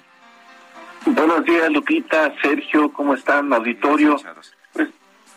Dice que eh, Dante Galván es hijo de María Galván Palafox. Ella, desde el 7 de enero, está desaparecida. Y quisiera que las investigaciones por parte de la Fiscalía de Personas Desaparecidas y la Comisión de Búsqueda de la Ciudad de México fueran más a prisa, pues sabe que estadísticamente, conforme avanzan los días, es más cuesta arriba hallar a las personas desaparecidas como ahora está su mamá. En la silla rota traemos datos que pues inquietan. Eh, María es una de las 926 personas desaparecidas del 28 de junio de 2019 al 2 de mayo de este año, registradas en la Comisión de Búsqueda de Personas Desaparecidas en la Ciudad de México. Vamos a escuchar a Enrique Galván, padre de María. Lamentablemente ella, eh, de una manera pues confiada eh, y de una forma muy, muy desinteresada, quiso ayudar a una persona eh, dándole cobijo aquí este, aquí en nuestro domicilio. Y lamentablemente él, este, pues no sé qué es que haya pensado, pero la cuestión está que hasta la fecha, desde el 7 de enero, no lo tenemos con nosotros. Y pues así las historias, y además estamos encontrando en la silla rota algún patrón, sobre todo de algunas de las colonias en donde más están desapareciendo personas aquí aquí en el corazón de la República, Lupita, Sergio. Jorge, muchas gracias eh, por esta información, por invitarnos a leer estas historias de la silla rota. Muchísimas gracias y buen día. Buenos días. Bueno, son las ocho de la mañana con quince minutos. El exdirector general de Seguridad Pública de Irapuato, Guanajuato, J. Reyes Méndez Jiménez, fue asesinado a balazos el domingo por la mañana. Según los informes que se tienen, el ataque fue perpetrado alrededor de las siete de la mañana en el acceso al fraccionamiento Villas de San Ángel, que se ubica a espaldas del centro de comunicaciones donde opera el sistema de emergencias 911 y donde están la operación de las cámaras de seguridad.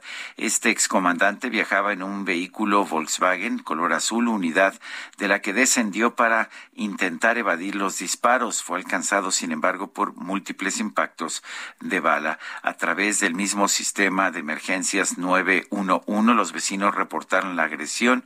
Elementos de la policía llegaron al lugar donde hallaron el coche y a un costado el cuerpo de la víctima, eh, quien ya no presentaba señales de vida. La zona fue delimitada por policías quienes notificaron el hecho a los agentes de la Fiscalía General de Justicia de Guanajuato. La Secretaría de Seguridad Ciudadana de Irapuato confirmó que se trata de que la víctima es José, perdón, J. Reyes Méndez, quien desde el pasado 21 de mayo dejó de pertenecer a la corporación después de solicitar su separación al cargo por motivos personales. Bueno, y este fin de semana fue clausurada una fiesta clandestina allá en Yucatán. Vendían drogas a los chavitos y Herbert Escalante, nos tienes todos los detalles. Cuéntanos, buenos días. Buenos días, así es. Elementos de la Policía Municipal de Canastín clausuraron en las primeras horas de ayer domingo una fiesta clandestina que se realizaba en la colonia Pedrales de San Camilo, en la que participaban por lo menos 180 menores de edad y en la que había venta de alcohol y drogas de diverso tipo. Aproximadamente a las 2.40 de la madrugada, la corporación recibió el reporte de unos padres de familia que decían que en el local El Divino Niño, ubicado en la calle 27 con 6, se realizaba esta fiesta ilegal en la que se vendían estupefacientes y alcohol a los adolescentes. Elementos de la policía municipal se trasladaron al lugar donde se contactó a la propietaria del local, quien dio autorización para que los policías pudieran ingresar adentro. Detectaron a más de 200 personas en la fiesta clandestina, de los cuales aproximadamente 180 eran menores. También observaron en el sitio botellas de alcohol, así como drogas diversas como marihuana, cristal y piedras.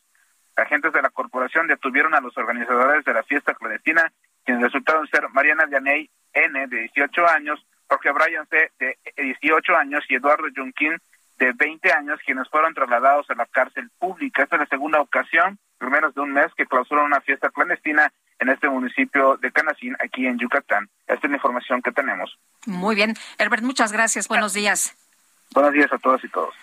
Los restos de los sacerdotes jesuitas Joaquín Mora y Javier Campos partieron a la comunidad de Cerocahui, el municipio de Urique, donde se les dará el último adiós. Federico Guevara nos tiene el reporte. Adelante, Federico. Buenos días, Sergio. Una emotiva ceremonia donde pobladores que conocían de muchísimos años a estos sacerdotes asesinados en su propia iglesia, pues acompañaron en todos los servicios funerarios que se realizaron en el municipio.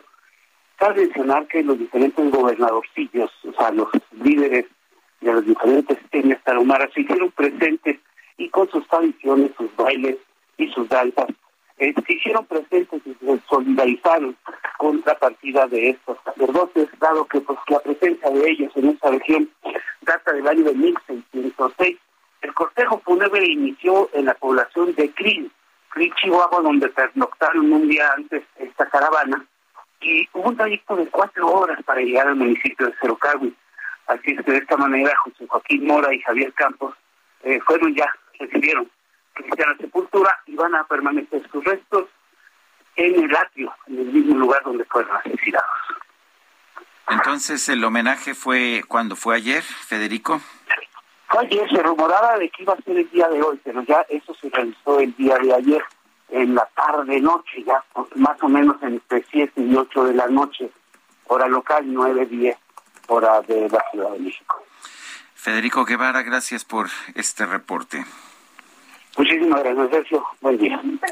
Bueno, y en otras eh, informaciones de lo que ocurre en nuestro país en materia de violencia, fíjese usted que allá en Nuevo León hubo un ataque, otro que dicen eh, pues ha sido uno de los más violentos en los últimos años contra elementos policíacos en el estado. Seis policías de fuerza civil fueron asesinados y cuatro resultaron heridos durante una emboscada del crimen organizado en Anáhuac, Nuevo León. Ya por cierto, el presidente se ha referido el día de hoy en la mañanera a este caso. Fuentes policíacas informaron que la ataque contra los elementos estatales se registró en la madrugada en la carretera Colombia. Se dijo que varias unidades iban por este lugar a unos 15 kilómetros de Congregación Colombia cuando fueron emboscados y los delincuentes en unas, imagínense nada más cómo andan como Pedro por su casa y el poderío que tienen en 10 camionetas blindadas, los atacaron a tiros. Pues complicado porque parece que ya los criminales hacen lo que quieran, incluso incluso frente a policías. Son las 8 de la mañana con 21 minutos. Vámonos a las calles de la Ciudad de México. Israel Lorenzana, adelante, buenos días. Sergio, muchísimas gracias. Un gusto saludarte en este inicio de semana. Y es que a partir de hoy se comienza en la Ciudad de México la jornada de vacunación contra COVID-19 para niños de 5 a 11 años de edad. Las autoridades han dado a conocer que esta jornada de vacunación se lleva a cabo en orden alfabético y muy importante destacar que también se va a vacunar por edades. El día de hoy, Sergio, comienzan a inmunizar a niños y niñas de 11 años de edad y aquellos que los cumplan durante este 2022 que se están aplicando ya a partir de las 8 de la mañana y hasta las 2 de la tarde el biológico Pfizer. Estoy ubicado exactamente aquí en la colonia La Joya, en donde se ubica el Centro de Salud Gabriel Garzón, y aquí, bueno, pues desde las 8 de la mañana ya tenemos una larga fila de personas para poder accesar a la aplicación de este biológico. También están vacunando a las personas mayores de 18 años y bueno, pues a ellos les aplican la vacuna AstraZeneca. De manera que, bueno, pues hoy comienza esta jornada de vacunación y por supuesto a nuestros amigos que van a vacunar a sus hijos hay que llegar temprano porque hay una larga fila de personas, por lo menos aquí en la alcaldía Gustavo Madero, en la colonia La Joya. Sergio, Lupita, la información que yo les tengo esta mañana. Muchas gracias, Israel. Hasta luego. Hasta luego. Y Alan Rodríguez, ¿tú dónde andas? ¿Qué tal? Buen día. Sergio Lupita, muy buenos días. Nosotros nos encontramos en el Centro de Salud José María Rodríguez, ubicado en el cruce de Calzada San Antonio Abad y el viaducto Miguel Alemán Valdés. En este punto ha iniciado el proceso de vacunación para los menores que cumplen, que tienen 11 años o que los cumplen a lo largo de este año 2022. Tenemos largas filas también, se registran, sin embargo, muchos de los menores pues eh, después de aquí estarán yendo a realizar sus clases, ya que como sabemos, pues todavía continúa el ciclo escolar de la Secretaría de Educación Pública. La recomendación a los menores que se les está haciendo es venir desayunados, venir acompañados por sus papás y sobre todo traer su formato ya llenado para así poder agilizar este proceso de vacunación en las 39 sedes que ha habilitado el gobierno de la Ciudad de México. Por lo pronto, el reporte y un poco de vialidad, ya tenemos algunos asentamientos para las personas que vienen procedentes de la zona sur a través de Calzada de Tlalpan y se dirigen hacia la zona centro de la Ciudad de México. Por pronto, el reporte que tenemos. Alan, muchas gracias. Buenos días. Al pendiente, buen día. El grupo de los del G7 de los de los países más poderosos del mundo, los siete países, han prometido aplicar nuevas sanciones a Rusia. Los mandatarios de estos eh, siete países eh, se reunieron, se reunieron allá en uh, Bruselas y bueno, pues tomaron la determinación de aplicar nuevas sanciones precisamente al gobierno de Rusia. Perdón, la, la, la reunión tuvo lugar en Alemania y bueno, pues el presidente de Ucrania, Volodymyr Zelensky, eh, les dijo a los líderes de los siete países que Rusia está tratando de consolidar su posición en Ucrania. Son las ocho de la mañana con veinticuatro minutos. Le recuerdo nuestro número de WhatsApp. 55 2010 96 47. Regresamos.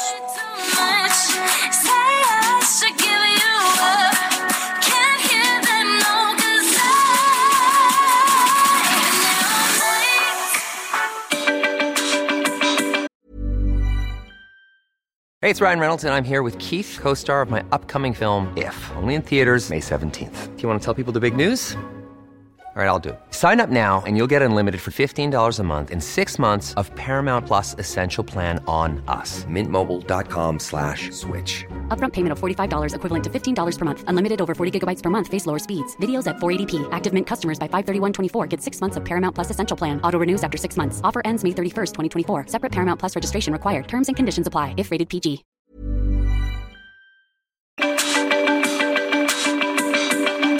Sergio Sarmiento y Lupita Juárez quieren conocer tu opinión, tus comentarios o simplemente envía un saludo para ser más cálida esta mañana.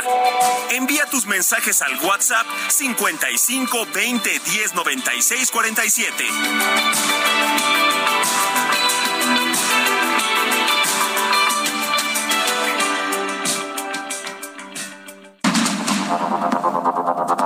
Continuamos con Sergio Sarmiento y Lupita Juárez por el Heraldo Radio.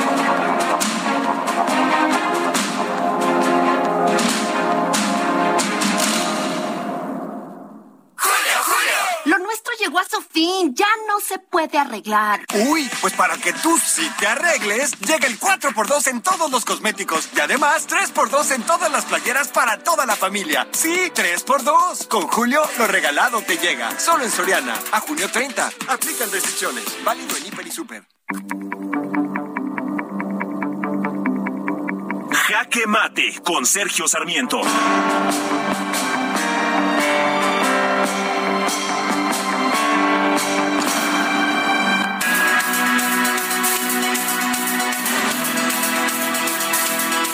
El presidente Andrés Manuel López Obrador vamos en el camino correcto. Él ha tomado las decisiones adecuadas en materia de seguridad y bueno, pues esto significa que, que, vamos por buen camino, se están atacando las causas de la inseguridad.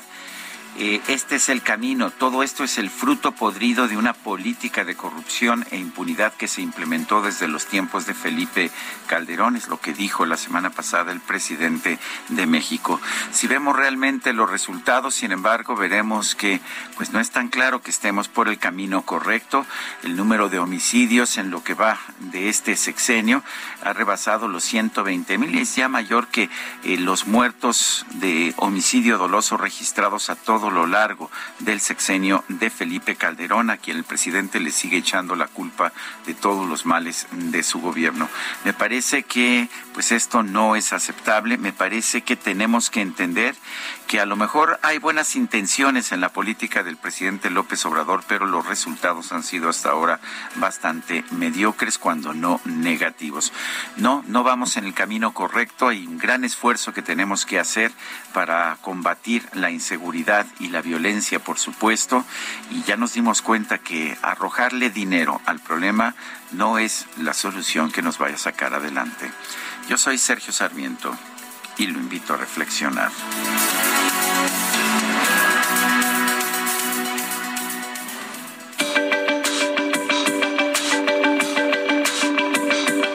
Para Sergio Sarmiento, tu opinión es importante. Escríbele a Twitter en arroba Sergio Sarmiento.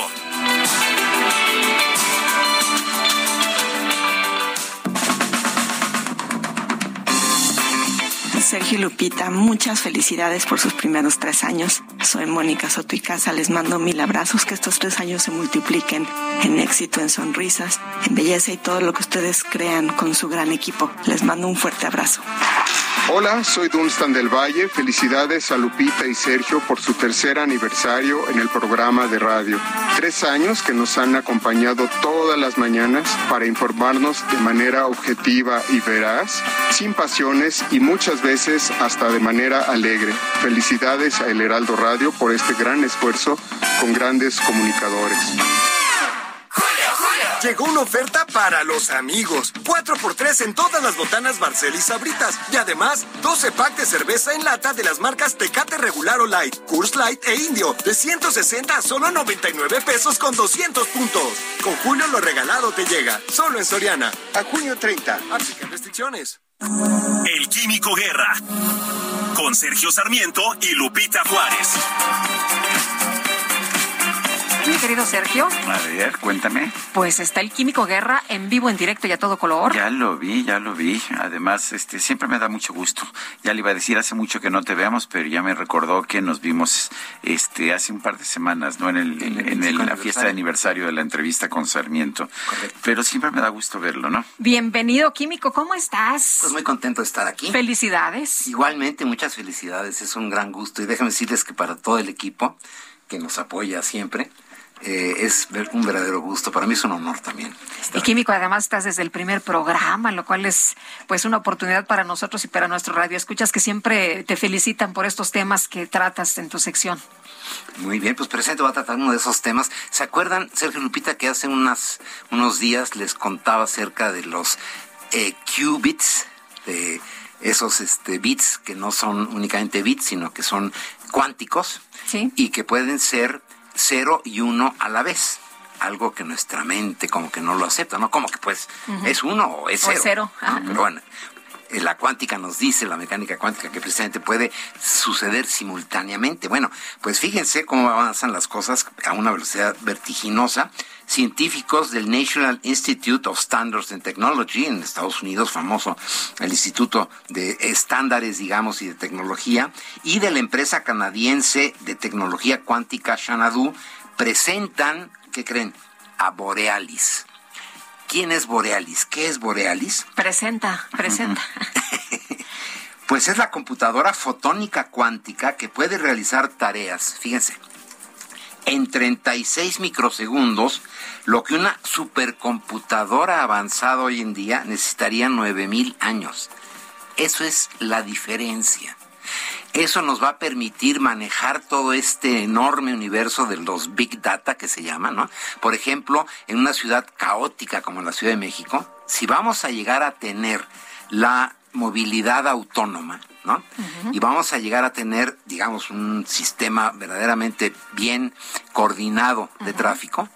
Imagi- porque eso se logra cuando de un vehículo al otro los vehículos se, comunican, comunican, sí. entre sí, lo que se llama el Internet de las cosas, sin que pase por Luis Manuel Guerra, que va manejando, ¿no? Luis Manuel Guerra no sabe que mi coche está en comunicación con los cuatro que tiene alrededor. Y se va a detener eh, si es necesario. Se va a detener. Y va a avanzar cuando y sea además necesario. toda imagínate todos esos cientos de millones de datos por segundo los mandas a una computadora que te va a decir "Ah, así tengo que arreglar el tráfico. Aquí tengo que poner un alto dos segundos más largo aquí un siga eh, 15 segundos más eh, corto no para que realmente funcione. Son millones de datos. Ahora, imagínense lo que significa desde el punto de vista sendario Hoy en día ya sucede que cuando a mí me dan una factura por algo que yo pagué, ya no se lo tengo que mandar a mi contador. Automáticamente le llega al SAT. Bueno, es una forma de, que- de control, pero bueno. es- Además, pero funciona. funciona y así eso vamos, ¿no? Ahora, es- imagínense los millones de facturas que se emiten por hora y que todo llega a un solo cerebro. La nómina del IMSS, eh, lo que significa toda la este, cuestión del registro de todos los millones de alumnos en las escuelas primarias y secundarias, ¿no? Bueno, todo eso ya se tenía eh, la preocupación de que a lo mejor se estaba llegando a la saturación en la nube, etcétera, ¿no? Esto queda totalmente solucionado con Borealis, esta nueva supercomputadora que puede hacer en 36 microsegundos lo que una avanzada supercomputadora Microsegundos. Microsegundos, en 36 microsegundos, lo que las computadoras más O sea, nos avanzadas tardamos hoy día- más en hablar tú y yo que en lo que ella en- procesa. En, lo que yo platiqué esto, ya hubiera pasado todos los Sí. datos varias veces, ¿no? Lo que una supercomputadora tardaría 9000 años en procesar, estos lo hacen en 36 milisegundos. El equipo del doctor Jonathan Lavoie de Xanadu, ah, eh, esto se hizo conjuntamente con una empresa canadiense de eh, fotónica cuántica, ¿no? Que se llama Xanadu, la empresa, y el equipo del doctor Jonathan asegura que se trata del mayor experimento fotónico de ventaja cuántica a la fecha. Esto está rompiendo el techo de cristal que antes veíamos no como algo pues interesante, deseable únicamente en los laboratorios, está hablando de ficción pero para unos cuantos nada más. para unos cuantos, pero no. Esto está ya aquí para Lupita, para Sergio, para mí, para los que nos están escuchando, porque va definitivamente no solamente a afectar nuestras vidas, yo estoy seguro que va a mejorar nuestra calidad de vida. Claro, mucha gente se pone nerviosa, no decir, bueno, como una computadora va a tener de mí todo, preferencias de compra, eh, cada cuándo, hacia dónde voy, con quién me veo, en dónde, etcétera. Bueno, mucha gente se asusta, pero en realidad es hacia dónde va la humanidad. Oye, todo lo que beneficie, todo lo que sea positivo y que nos haga la vida mejor, bienvenido, ¿no? Desde luego, para la medicina, por ejemplo, el hecho de poder eh, comparar, no no comparar, contrastar eh, macromoléculas gigantescas para los nuevos medicamentos, hoy en día pues se lleva el proceso de este, esa, esa confrontación, esa eh, poner, digamos, eh, una molécula junto con la otra. Esta computadora lo va a hacer en lo que yo estoy hablando. Pues qué maravilla y qué impresión y qué bueno, como tú siempre nos dices, Químico, mientras otros están en los debates que no nos llevan a nada, hay quien sí está trabajando y quien sí está viendo al futuro. Exactamente, y que están proporcionando una mejor calidad de vida, pero usando la razón, la ciencia, el buen sentido común, no las ocurrencias. Pues Muy me parece bien. bien. Gracias, Químico. Químico Guerra, siempre es un gusto y gracias por venir aquí personalmente. Ah, pues en nuestro, verte en nuestro tercer abrazo. aniversario. Y este, mi supercomputadora Sí. es la Borealis Guerra. Me acaba de hacer el cálculo preciso de que nos quedan todavía como 28 años con tres meses en el programa. Ah, me parece bien. 28 Muy años bien. y tres meses, tomamos nota. Muchas gracias, Químico. Al contrario, buenos días. Son las 8 de la mañana con 40 minutos. Y vamos con, ah, vamos con información después de que el gobernador de Nuevo León, Samuel García, denunció falta de apoyo para enfrentar la crisis del agua en el estado. El presidente López Obrador dijo que sí se le están enviando recursos. Vamos a escuchar. Desde el gobierno anterior de Nuevo León. Hay una inversión destinada a la prensa Libertad para abastecer de agua a Monterrey y a la zona conurbada de Nuevo León.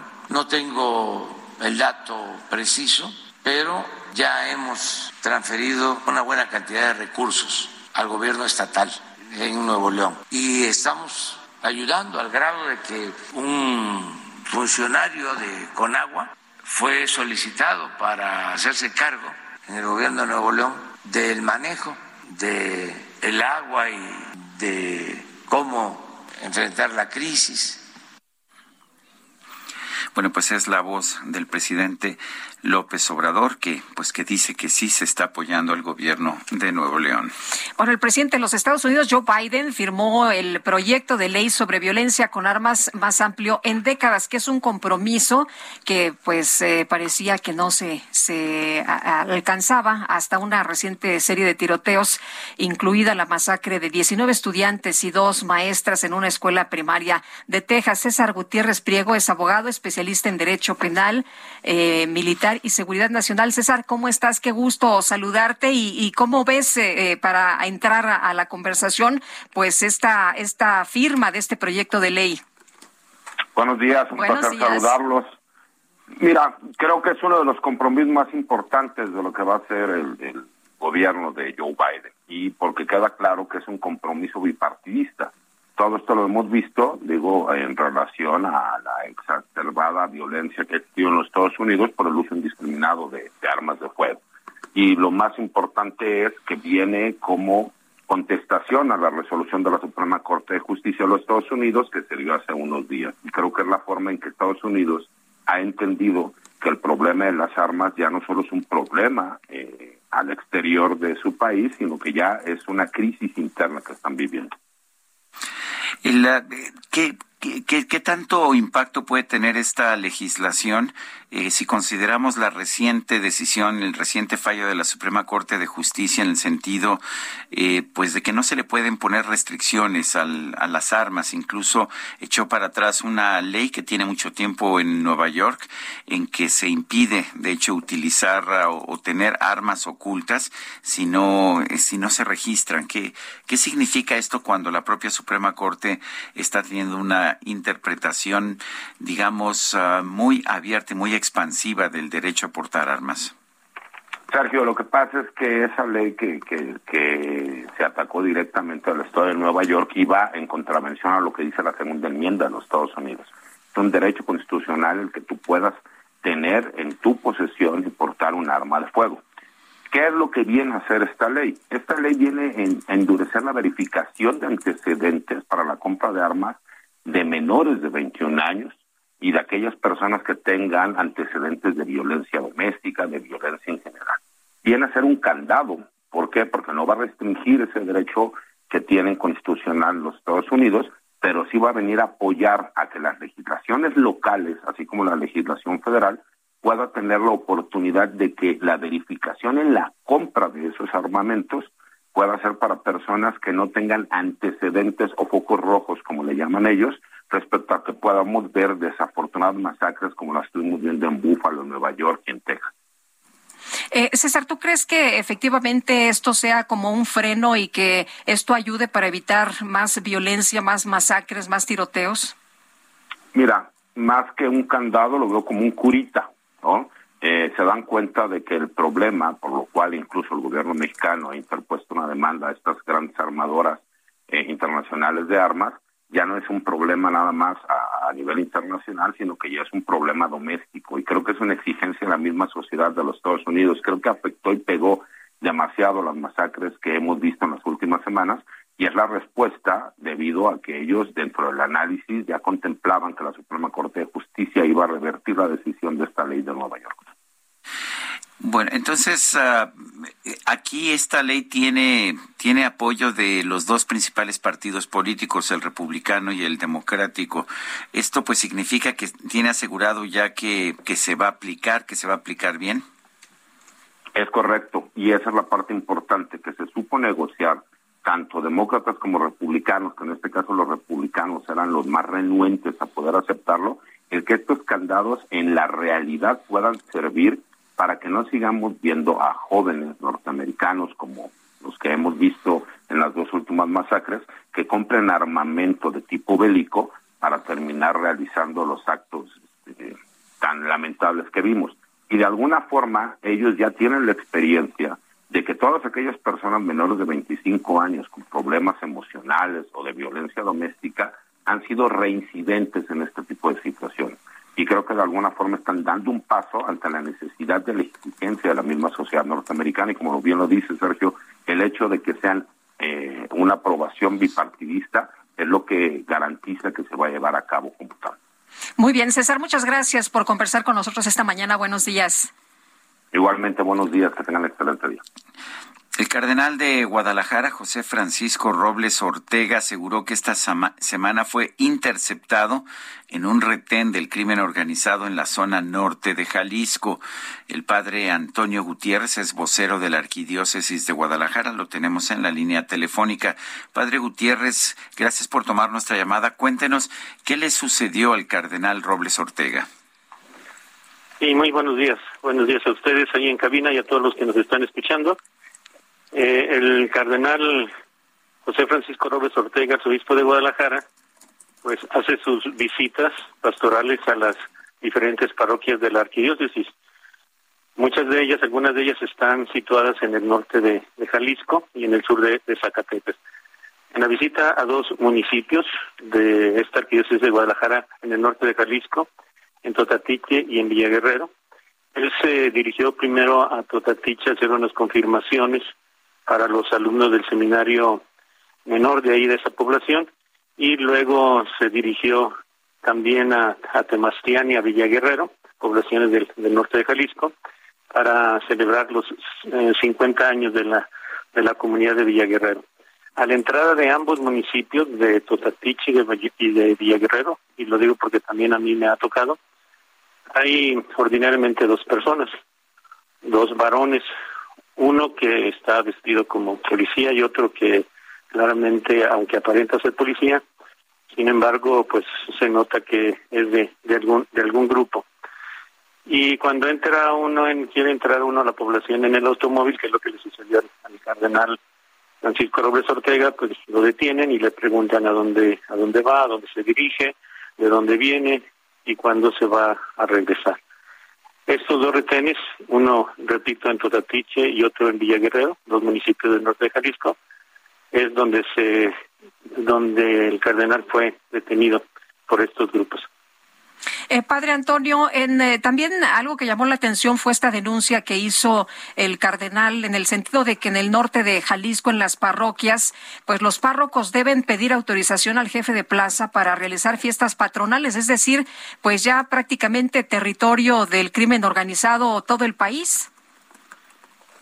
Pues no sé si todo, no sé si todo el país, pero por lo menos en estas regiones, sí, porque también no solamente para la vida parroquial, sino también para otras actividades, pues las personas ya recurren a estos grupos para que pongan orden, para que se lleve una cierta estabilidad, para que estén, diríamos, en una en una paz fría, en una tranquilidad social, es decir, prácticamente abarcan todos los ámbitos de la vida, el religioso, el espiritual, pero también de otros ámbitos de la vida cotidiana. Eh, ¿Qué tanto, qué tanto se mantienen las operaciones de, de la Iglesia a pesar de estos casi cascos locales? Pues prácticamente con normalidad, es decir, quien no se da cuenta, quien no sabe lo que sucede detrás, diríamos, pues la vida religiosa en cierto sentido sigue, siguen las fiestas patronales, siguen las la celebración de los sacramentos, se siguen reuniendo los grupos. Es decir, mientras no haya una afectación de los grupos que controlan estas zonas, mientras no se les contradiga, no haya un ataque directo o algo semejante, pues prácticamente la vida religiosa cotidiana continúa. Usted eh, ha visto estos eh, eh, retenes y, nos menciona ¿qué, es lo que ocurre. O sea, estos sujetos detienen al, camión del vehículo en donde van y, luego qué pasa. No, este, si ellos no ven ninguna anomalía, personalmente puedo decir que eran dos personas, dos a la entrada de Totatiche, dos a la entrada de Temastián. Dos personas no lo hacen con violencia, no hacen con lujo de prepotencia, ¿no? Diríamos que hasta con cierta tranquilidad, hasta con cierta normalidad. Eh, le, sí detienen los, los carros, como dijo el cardenal, pues, en nombre de quién o por qué lo detienen, pero sí los detienen con esa, diríamos nosotros, con esa cierta serenidad y le preguntan a uno si de dónde viene, a dónde va, a quién va a visitar en el municipio o si solamente va de paso, porque por ejemplo para llegar a Villa Guerrero pues entra uno, diríamos, a los límites de por un ladito, vamos llamando así, de, de Totatiche, sin embargo hay que pasar por estos retenes y ya uno les, les informa a dónde va, de dónde viene y con quién se dirige. Yo quiero agradecerle, Padre Antonio Gutiérrez, vocero de la Arquidiócesis de Guadalajara, el haber conversado con nosotros esta mañana. No, con mucho gusto, Sergio, con mucho gusto a todos los que están ahí en cabina. Gracias. Bueno, y no fue el único retenido. Fíjate que hombres armados retuvieron también al obispo de Zacatecas en la carretera hacia Tezompa, en Jalisco. Fue interceptado por un grupo de hombres armados que le realizó una revisión igualito, así como nos describe el padre Antonio, y tras identificarse, pues lo dejó, lo dejó seguir su camino. Pero bueno, un juez de control dictó prisión preventiva oficiosa contra Jesús Hernández Alcocer, acusado de matar de tres disparos a su esposa Irma Lidia el pasado jueves. Y vamos con Cintia Stettin que nos tiene toda la información. Cintia, adelante. ¿Qué tal? Muy buenos días, Lupita. Buenos días al auditorio. Pues así como lo comentas, un juez de control dictó prisión preventiva oficiosa contra Jesús N. y Benjamín N. por su probable participación en el delito de feminicidio. Lo anterior después de que el jueves pasado, dentro de un restaurante en la colonia del Valle Norte, en la alcaldía Benito Juárez, Jesús N. presuntamente asesinara a su pareja sentimental, la cantante de 21 años, Irma Lidia. En la audiencia inicial, el juez de control calificó delegar la detención, por lo que el agente del Ministerio Público de la Fiscalía Especializada de Investigación del Delito de Feminicidio de la Coordinación General de Investigación de Delitos de Género y Atención a Víctimas formuló la imputación correspondiente y solicitó la vinculación a proceso. Comentarte pues que la defensa de ambas personas no, eh, solicitó la duplicidad del término constitucional por lo que se determinó eh, la medida cautelar eh, referida. Esto que se va a cumplir, ellos lo van a cumplir en el reclusorio preventivo Baronil Norte, mientras se lleva a cabo una audiencia de continuación fijada para el próximo jueves. Es la información que tenemos, Lupita. Cintia, muchas gracias. Buenos días. Buenos días, seguimos pendientes. Son las 8 de la mañana con 54 minutos. Nuestro número para que nos mande usted mensajes por WhatsApp es el 55 2010 96 47. Guadalupe Juárez y Sergio Sarmiento estamos en el Heraldo Radio. Regresamos en un momento más.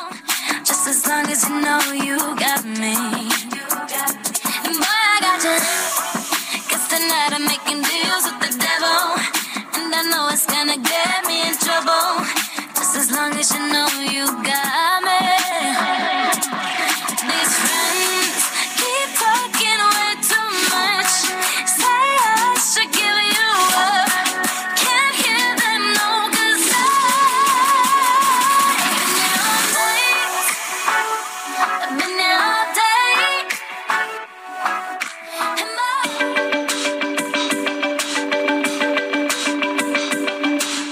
Sarmiento y Lupita Juárez quieren conocer tu opinión, tus comentarios o simplemente envía un saludo para hacer más cálida esta mañana. Envía tus mensajes al WhatsApp 55 20 10 96 47.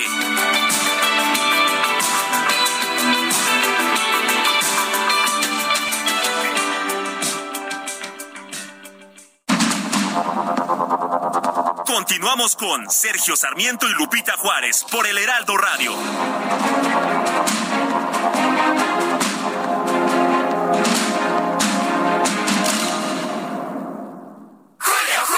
Aunque me llegó con diamantes, a mí lo que me importa es su interior. Ah, si lo tuyo es el interior, llégale al 2x1 en toda la ropa interior y pijamas para dama. Y además, 2x1 en todas las toallas del departamento de blancos. Con Julio, lo regalado te llega. Solo en Soriana. A junio 28. Aplican restricciones.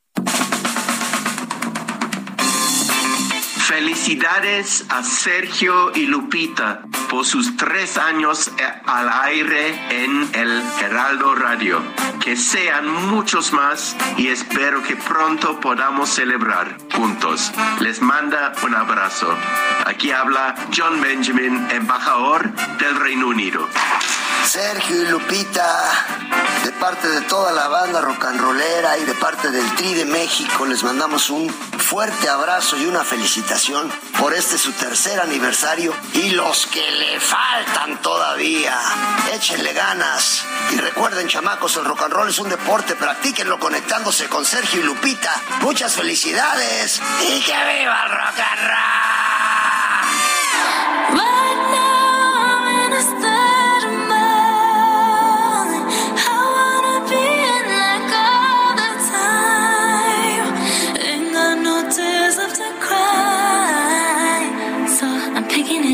Picking it up. I'm loving, I'm living, I'm picking it up. I'm picking it up, picking it up. I'm loving, I'm living, I'm picking it up. I'm picking it up, picking it up. I'm loving, I'm living, so we turn it up. Yeah, we turning it up. Ain't got no tears in my body. I ran out, but boy, I like it. I like it. I like it. Don't matter how, what, when, who tries it. We out here vibing. We vibing. We vibing. Even when it's raining down. Can't stop. Can't stop, so shut your Seguimos escuchando música interpretada por Ariana Grande, quien ayer cumplió 29 años. Esto se llama No Tears Left to Cry, sin lágrimas más para llorar.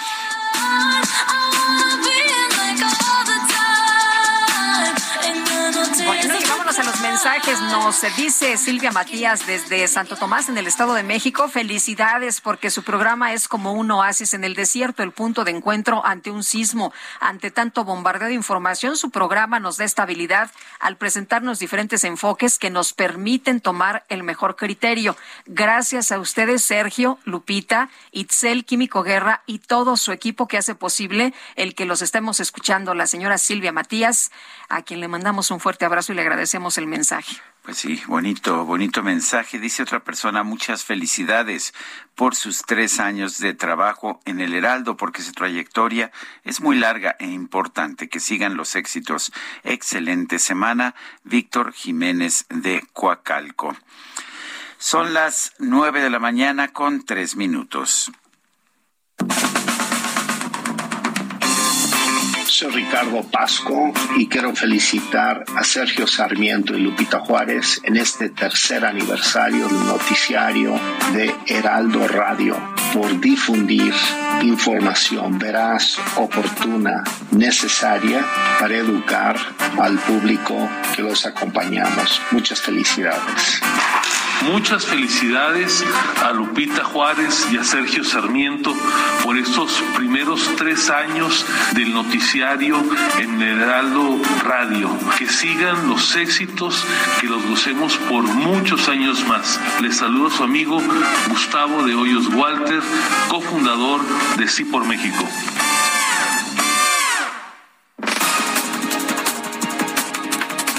Y vamos a un resumen de la información más importante de esta mañana.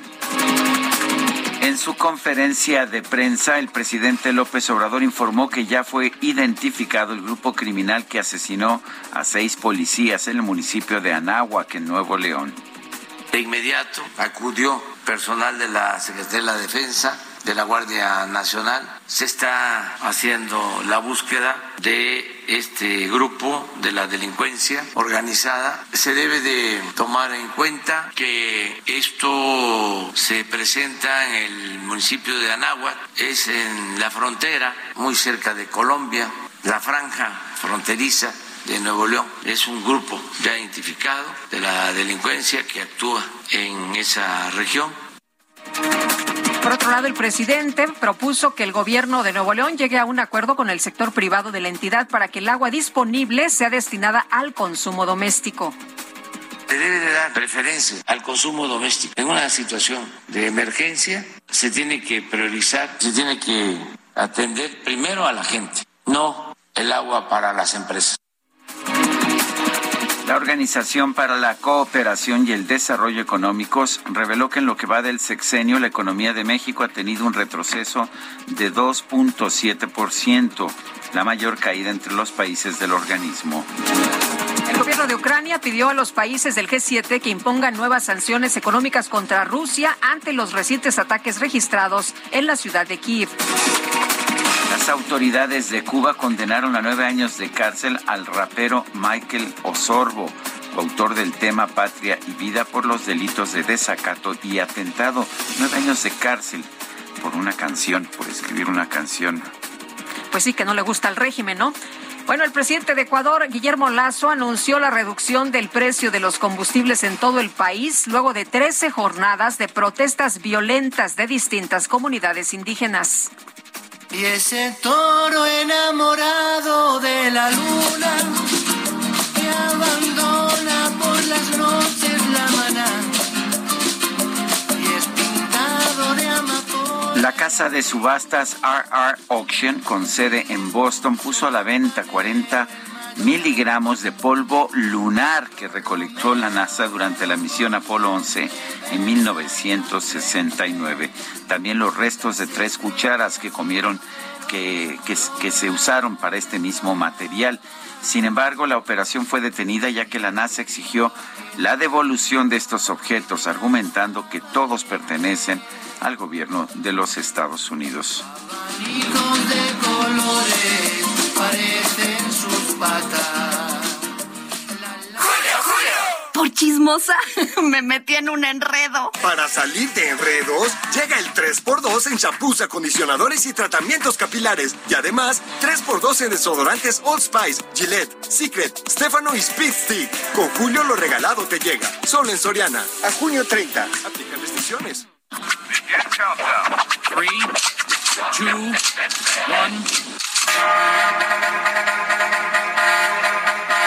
Micro deportiva.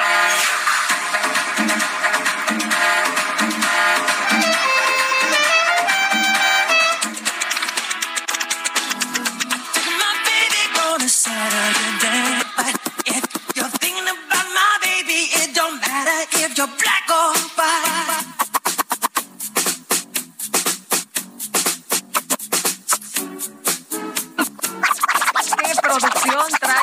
Mañana DJ Kike? Ahí sí ya- alcanza, ¿verdad? Sí, él se, ve sí, que, se ve que es muy rentable la micro deportiva. Pues ya está aquí Julio Romero con la micro deportiva y con el DJ Kike y la mejor música.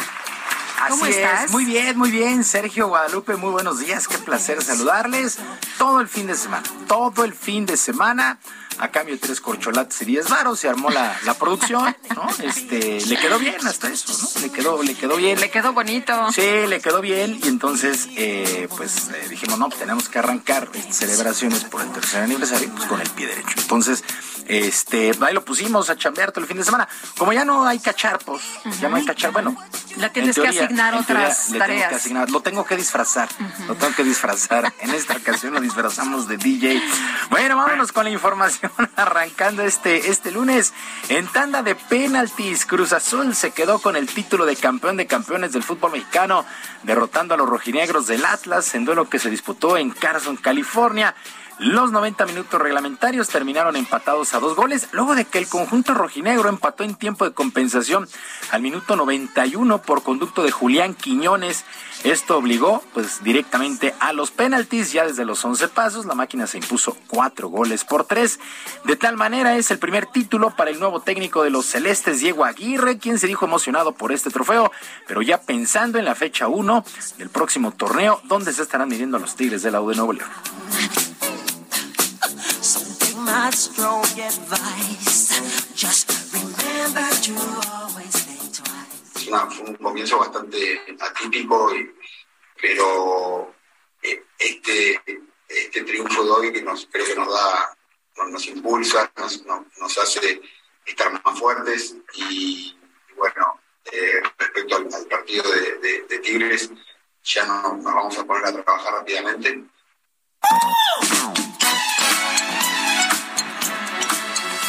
Diego Aguirre, técnico de la máquina, primer título. Por cierto, en este duelo se probó por primera ocasión un cronómetro para tratar de acortar el tiempo para los despejes de meta y los saques de banda. A ver cómo le funciona esta situación a la Liga MX.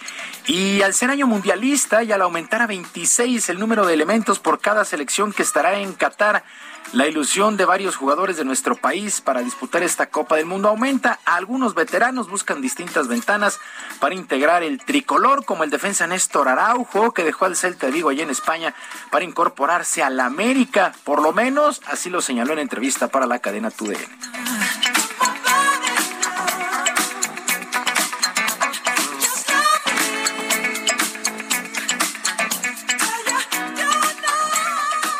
hace como cuatro años que algunos no saben, yo decidí no, junto con el cuerpo técnico, no ir al mundial.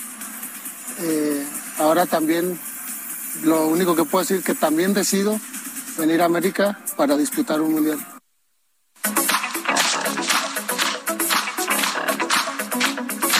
Bueno, Néstor Araujo, Néstor Araujo regresa al balompié de nuestro país. En más del balompié, el atacante mexicano Carlos Vela confirmó la renovación de su contrato con el equipo de Los Ángeles FC en la MLS allá en los Estados Unidos. La firma se dio hasta finales del 2023, luego de llegar al club en 2018 con más de 100 juegos y 63 goles. Vela, por cierto, tendrá compañeros para la próxima campaña a jugadores como Giorgio Chiellini y Gareth Bale. Estas buenas contrataciones para el equipo de Los Ángeles FC. Bueno, arrancó Wimbledon, arrancó Wimbledon, tercer Grand Slam de la temporada. Hay varios juegos en curso. En el primer set del alemán Jonas Leonard Stroff está venciendo 4-2 a Carlos Alcaraz, mientras que Novak Djokovic está enfrentando al coreano Su Won Kwon 6-3, 3-6 y están empatados a 2 en el tercer set. Le está costando trabajo ahí a, Novak Djokovic. Eh, Cameron Norrie, el británico, el local, está enfrentando a Pablo Andújar. Está ganando pues prácticamente dos sets a 0 y 5-3 en el tercero. Va a ganar Cameron Norrie su, su duelo. En fin, la primera ronda. Por cierto, por cierto, el que llega pues uno de los grandes atractivos para este, este Grand Slam pues es el español Rafael Nadal, quien quiere llegar en óptimas condiciones luego de jugar infiltrado el Roland Garros. Escuchamos al español.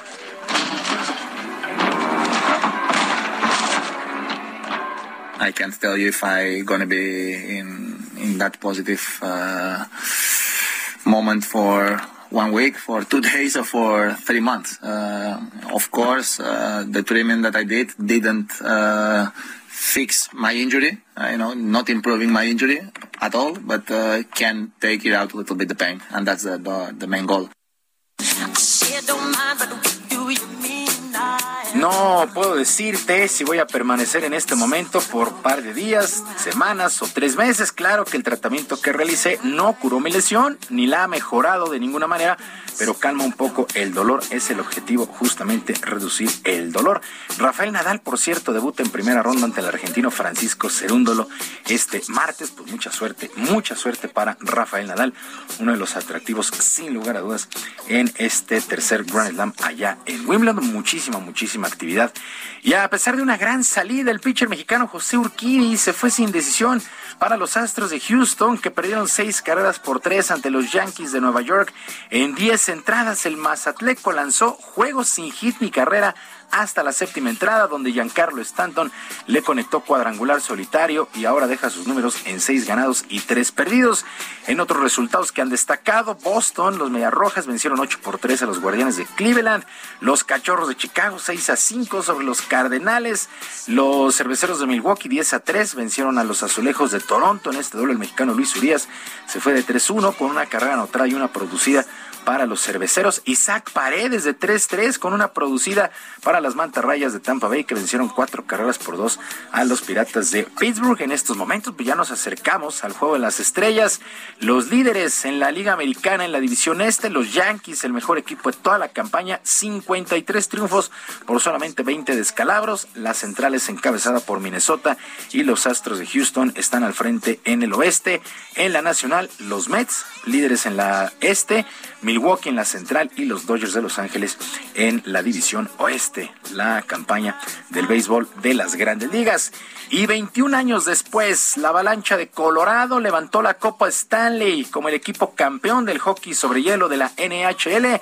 Derrotaron dos goles a uno al Tampa Bay Lightning finiquitando la serie cuatro juegos a dos. De tal manera, Colorado evitó un tricampeonato de Tampa Bay y de paso se llevaron su tercera Copa Stanley a sus vitrinas luego de las conseguidas en 1996 y 2001. Ha sido una muy buena final en el hockey sobre hielo de la NHL. Sergio Lupita, amigos del auditorio, la información deportiva este lunes. Les recuerdo nuestras vías de comunicación en Twitter. Estoy en arroba jromerohb, en arroba jromerohb, además de nuestro canal de YouTube, Barrio Deportivo, de lunes a viernes a las 7 de la noche. Muy bien, mi querido Julio. Gracias. Muchas felicidades y que sea, días. que sea una extraordinaria semana para Igualmente. Para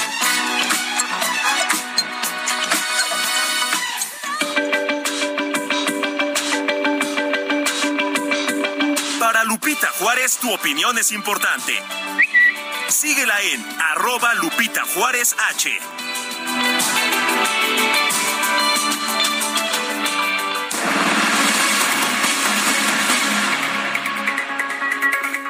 Son las nueve de la mañana con 17 minutos. Comienza hoy la vacunación a niños de entre 5 y 11 años en varias partes de la República y en la Ciudad de México.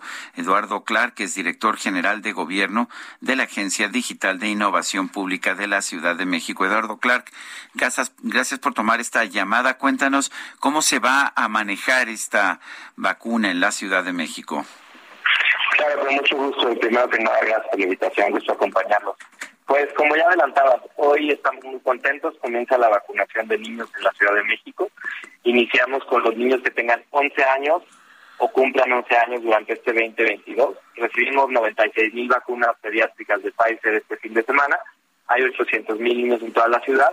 Entonces, esta semana tuvimos que priorizar, iniciar de arriba para abajo por la edad, pero semana con semana vamos a ir notificando cuándo le toca a cada uno de los menores de 9, 8, 7, 6 hasta los 5 años. Esta semana inicia el 39 trenes de vacunación, usando el calendario por letra del apellido. Hoy iniciamos con A, y C. Y ustedes pueden elegir acudir a vacunarse a cualquier unidad, la que mejor les quede. Pueden encontrar toda la lista en vacunación.cdmx.gov.mx. Eduardo, muy importante lo que acabas de mencionar. Es, eh, de- eh, empieza la vacunación de 5 a 11 años, pero en esta primera etapa solo los niños de 11 años, para que no vaya todo el mundo a llevar a sus chavitos, ¿verdad? Exactamente, y, y qué bueno que lo mencionas porque hay que reiterarlo. En la Ciudad de México hay cerca de 800 mil niños que tienen entre 5 y 11 años. Recibimos este primer cargamento de 96 mil vacunas. Nos van a llegar las 700 mil adicionales semana con semana mismos cargamentos. Entonces teníamos que decidir de qué manera ordenarlo. Y a diferencia de etapas previas donde elegíamos ciertas alcaldías, preferimos en esta oportunidad hacerlo en todas las alcaldías de manera simultánea, pero ir de arriba abajo por la edad, iniciando por los 100 mil jóvenes que tienen 11 años cumplidos o que van a cumplirlos en 2022. Esto significa que si su hijo o la persona de la que ustedes son responsables nació entre el 27 de junio del 2010 y el 31 de diciembre del 2011, les toca ya la vacunación esta semana. ¿Qué tipo de documentación tienen que llevar los padres? En este momento el único requisito que tienen que llevar es el expediente de vacunación que pueden descargar en mivacuna.gov.mx o llevar un acta de nacimiento o la CUR del niño, cualquier cosa que acredite la edad del menor. Las tres cosas acreditan la edad. Adicionalmente, el otro requisito es que tienen que venir acompañados de un adulto. Por favor, no manden a los niños solos. Tienen que venir acompañados de alguien mayor de edad. No tiene que ser el padre, no tiene que ser la madre. Puede ser en realidad cualquier adulto. Y finalmente, sí les pedimos que si tienen síntomas compatibles con COVID, no acudan y esperen a que ya estén sanos, que les den el alta médica y podrán acudir en una oportunidad posterior. Eduardo, va a ser nada más el día de hoy la aplicación de la vacuna para los niños de 11. eh, Va a durar toda la semana. ¿Cómo, cómo se organizaron? Dura toda la semana esta vacunación a los niños de 10, eh, 10 años y medio y 11 años. Hoy con las letras A, B y C del apellido, mañana D, E, F, G, y así nos vamos miércoles, jueves y viernes con las distintas letras. Pueden encontrar el calendario completo en vacunación.cdmx.gov.mx. El calendario les pedimos que lo respeten de medida de lo posible, pero somos también flexibles. Si alguien que le toca el viernes no puede acudir el viernes, pues vaya el jueves, miércoles, pero sí nos ayuda a que la gran mayoría de las personas lo respeten. Igualito que pasó con los adultos en la ciudad. Pues gracias a Eduardo Clark, director general de gobierno de la Agencia Digital de Innovación Pública de la Ciudad de México, por hablar con nosotros. Gusto acompañarlos, buen día. Gracias, muy buenos días. Pues para que tome usted nota de cómo va a ser y no se hagan eh, bolas ahí, que no haya relajo. Nada más, si usted tiene niños de 5, pues hay que esperar la fecha. Los de 11 ya empieza la jornada el día de hoy.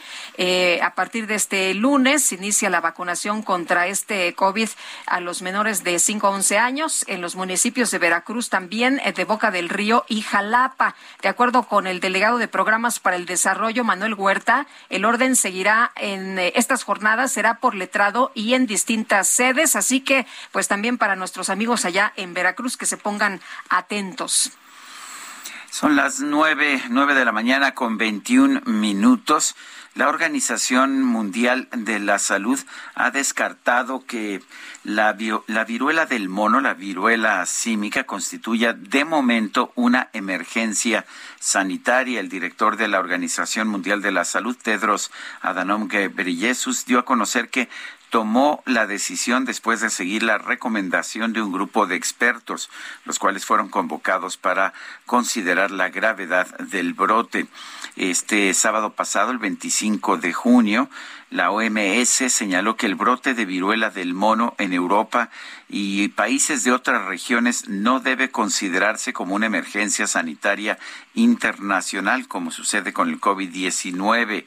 Esto sigue la recomendación de un grupo de expertos convocados para deliberar sobre la gravedad del brote. Y bueno, pues es una enfermedad que está generando mucha preocupación de todas formas. Lo que hace especialmente preocupante este brote, dijo el director general de la OMS, es su propagación rápida y continua a nuevos países y regiones y el riesgo de una mayor transmisión a grupos vulnerables como personas inmunodeprimidas, mujeres embarazadas y niños, es lo que dijo el doctor Tedros al comentar las conclusiones de los expertos. Desde inicios de mayo se han notificado 3.040 casos confirmados de viruela símica en medio centenar de países, muchos de los cuales nunca habían registrado casos de esta enfermedad, que se ha observado en particular entre hombres que tienen sexo con otros hombres. Hasta el momento se han registrado pocas hospitalizaciones y una única muerte de una persona con debilitamiento del sistema inmunitario, o sea, con inmunodepresión. Bueno, y el presidente Andrés Manuel López Obrador planteó que si el requerimiento de comprobante fiscal digital por Internet, este CFDI, complica las cosas a los contribuyentes, este debe eliminarse. El presidente dijo que en los próximos días acudirá a la mañanera Raquel Buenrostro, la jefa del SAT, a explicar por qué se tomó la decisión. Dijo que venga Raquel y que nos informe sobre cómo va la recaudación y por qué tomaron esta decisión, porque el propósito es simplificar, fue lo que dijo el presidente. Así que, pues si no funciona, que lo quiten. Si la constancia fiscal complica las cosas, que se quite, es lo que dice el presidente. Pues por lo pronto complica mucho las cosas, sobre todo si necesitas obtener esta constancia y tienes que acudir personalmente a las oficinas del SAT y no te dan cita. Pues esto me parece que complica las cosas de manera innecesaria. Para muchas otras personas significa perder un día o más de trabajo. De manera que esas son las razones. Recuerdo mucho que el presidente dijo allá cuando era presidente electo y cuando era eh, candidato que iba a simplificar el sistema de manera que se iba a actuar con un sistema de confianza en que la gente pagara impuestos, se le tuviera confianza y solamente pues eh, el Estado tuviera la posibilidad de averiguar si realmente se habían pagado los impuestos, que es como se maneja en otros países del mundo. Son las nueve con veinticuatro. Regresamos.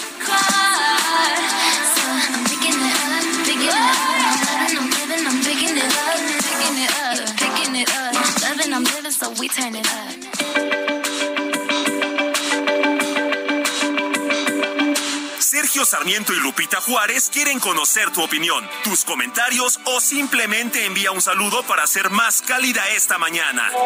Envía tus mensajes al WhatsApp 55 20 10 96 47.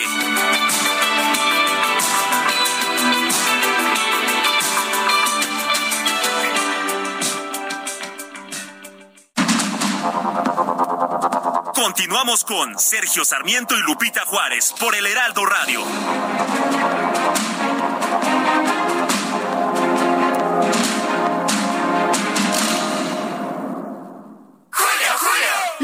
Llegó a su fin. Ya no se puede arreglar. Uy, pues para que tú sí te arregles, llega el 4x2 en todos los cosméticos y además 3x2 en todas las playeras para toda la familia. Sí, 3x2. Con Julio, lo regalado te llega. Solo en Soriana, a junio 30. Aplican restricciones. Válido en Hiper y Super.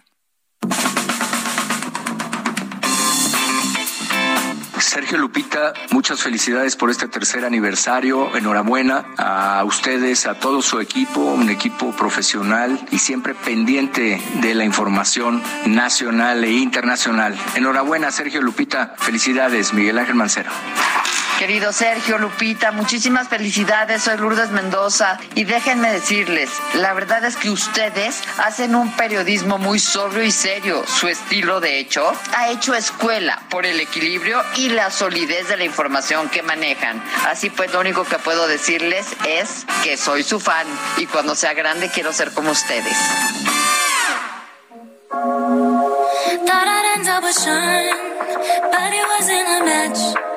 Wrote some songs about Ricky, now I listen and laugh. Even almost got married, and for Pete I'm so thankful.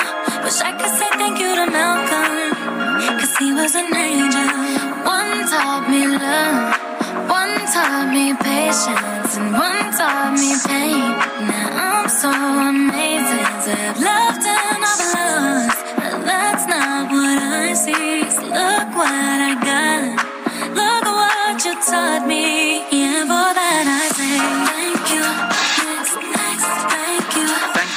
Next. Así se llama esta canción, así se llama también el álbum en el que aparece. Y Thank You Next es un recordatorio de que no hay que permitir que otra persona acapare tu luz mientras sigue creciendo. El Next del título puede significar lo que ocurra, significa que está uno abierto a lo que venga. Siguiente. Siguiente. Thank you, next. Thank you. Y ahora sí, Gracias, vamos gracias. a seguir adelante. Lo que sigue. Lupita, Lo que sigue. ¿no? gracias. Y lo, Lo, que, sigue, pues, ah, es que así es la vida, mi querido Así Sergio, no hay que atorarse, no hay que atorarse. Bueno, Ay, no, bueno, pero es que no hay forma, ¿verdad? Con el DJ Kike. No, no escuché. Dice lo que sigue, por favor. No, ya ahí vamos, ahí vamos, danos chance, es nuestra fiesta aquí, que relájate. Oye, nos dice Gerardo Camacho, Sergio Lupita, muchas felicidades por los tres años del Heraldo Radio, es agradable amanecer con la compañía de grandes comunicadores como ustedes, larga vida al Heraldo Radio. Dice otra persona, buenos días Lupita y Sergio, ¿por qué tanta publicidad al partido de López? Fuera la cuarta degradación de Morena, Alberto. Y otra persona, Maitel Alonso, muchas felicidades Lupita y Sergio, porque sigamos contando con periodistas informados, cultos, veraces y que no se amedrenten por los aspavientos. Maritela, Maritela Alonso. es Maritel quien nos Alonso dice larga vida para su noticiario. Son las nueve de la mañana con treinta y cuatro minutos este sábado en la Ciudad de México. Un cuarto de millón de personas de distintas agrupaciones o que fueron nada más porque se les dio la gana marcharon del Ángel de la Independencia al Zócalo por los derechos de la diversidad sexual. Carlos Navarro, cuéntanos adelante. Buenos días, Sergio y Lupita. Les saludo con gusto a ustedes y al auditorio y les comento que este sábado 25 de junio, 250 mil personas integrantes de diversos comités contingentes y de manera independiente marcharon del Ángel de la Independencia al Zócalo Capitalino.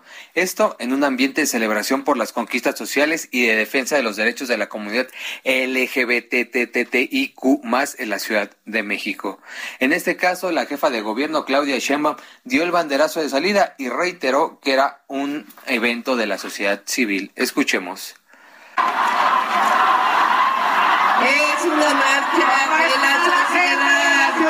Solo estamos aquí para decir que es una ciudad de derechos y que están bienvenidas, bienvenidos y bienvenidos todos en esta gran ciudad de derechos.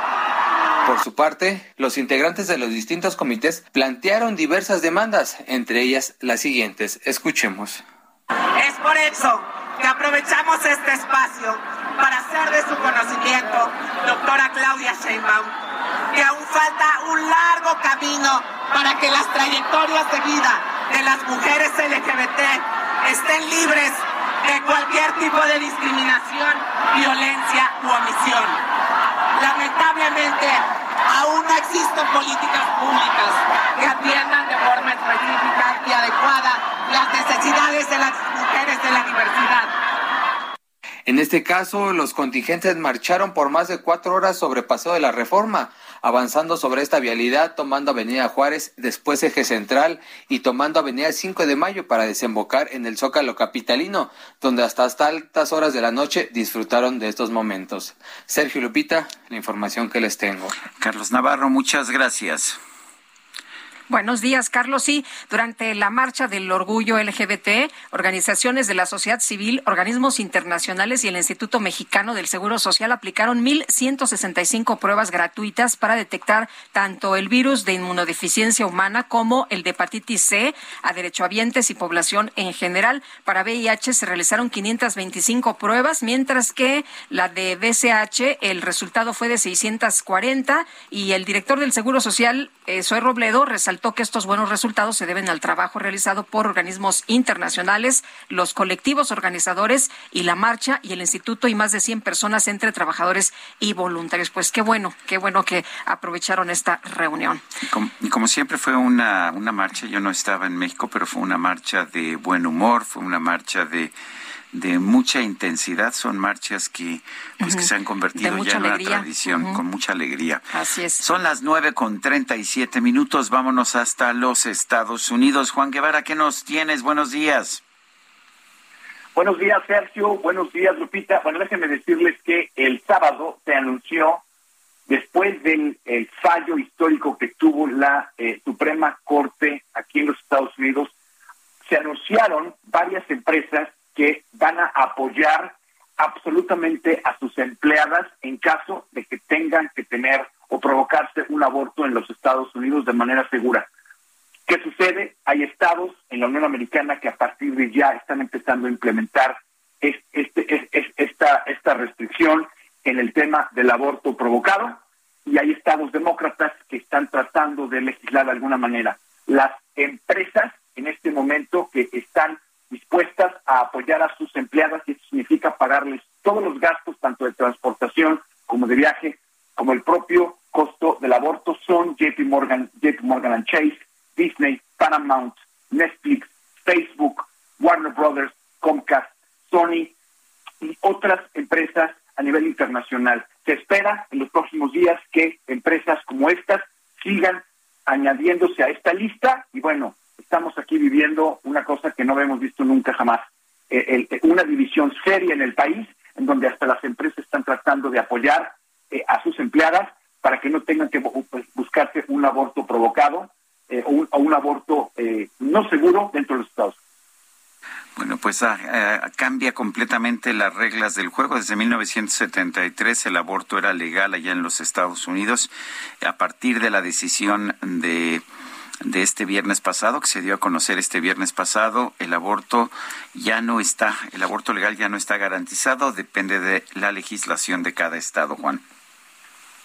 Así es, es correcto, Sergio. Y por supuesto, estamos encantados en otra nota de tener tres años al aire Heraldo Radio. Aquí Muy estamos dándole durísimo, así que estamos encantados. Yo siento que cada vez te expandes más el esfuerzo que se está haciendo allá en Texas y en otros lugares de los Estados Unidos a través de Now Media nos tiene realmente a todos asombrados.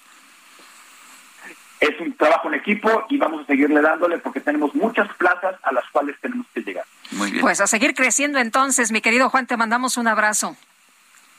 Pórtense mal, cuídense bien, les mando un abrazo. Muy bien, tomamos nota.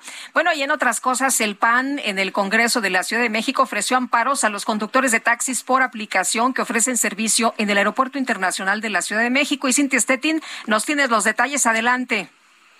¿Qué tal? Muy buenos días, Lupita y Sergio. Buenos días al auditorio. Pues así como lo comenta, se ofrecieron amparos el PAN en, la, en el Congreso de la Ciudad de México a conductores de taxi por aplicación que ofrecen el servicio en el aeropuerto internacional de la Ciudad de México.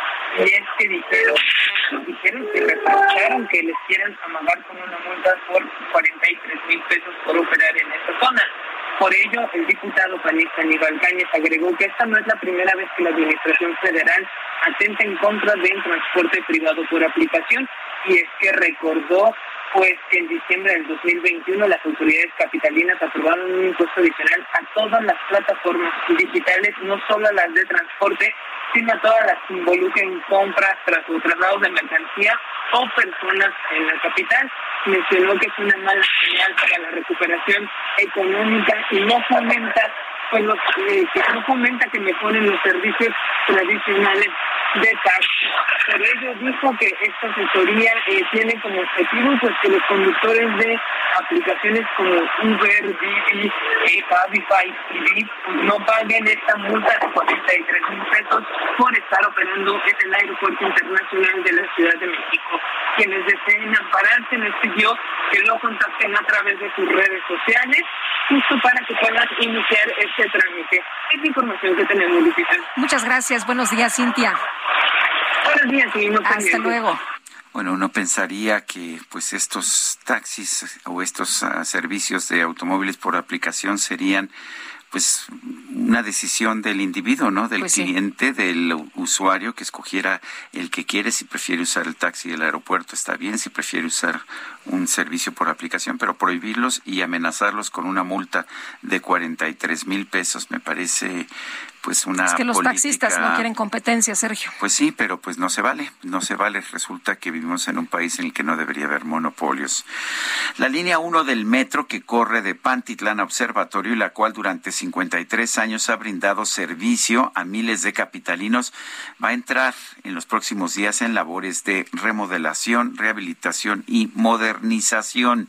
Estas labores van a contar con el cambio de trenes y vías nuevas. Eh, va a haber un nuevo sistema de control, de señalización y de pilotaje basado en telecomunicaciones. Esto pondrá esta línea como la más moderna de México y posiblemente de América Latina. Efectivamente, la línea 1, la original, el técnico del proyecto de remodel- remodelación, David Escalante, señaló que con el cambio de los componentes mencionados se va a permitir un servicio más rápido, además de que se logrará transportar 30% más de personas debido a que se incluirían 29 trenes nuevos. Bueno, esta mañana vi una imagen de nuestros compañeros reporteros urbanos allá en Iztapalapa, una megafuga de agua que no podía yo creer. Un taxi se quiso aventar en esta fuga, cayó en un hoyo y se quedó hundido prácticamente. Está muy fuerte, muy fuerte la situación por allá. Y Mario Miranda, ¿qué más tenemos? Buenos días. Hola, ¿qué tal Lupita? Sergio, buenos días. Pues nos encontramos en la avenida San Lorenzo, casi esquina con Estrella, está en la colonia San Juan Jalpa, en Iztapalapa. Y sí, como bien lo mencionas, pues hay una enorme megafuga de agua, la que pues ya abarca varios metros en esta zona, y el agua que se está despreciando son miles y miles de, litros de agua.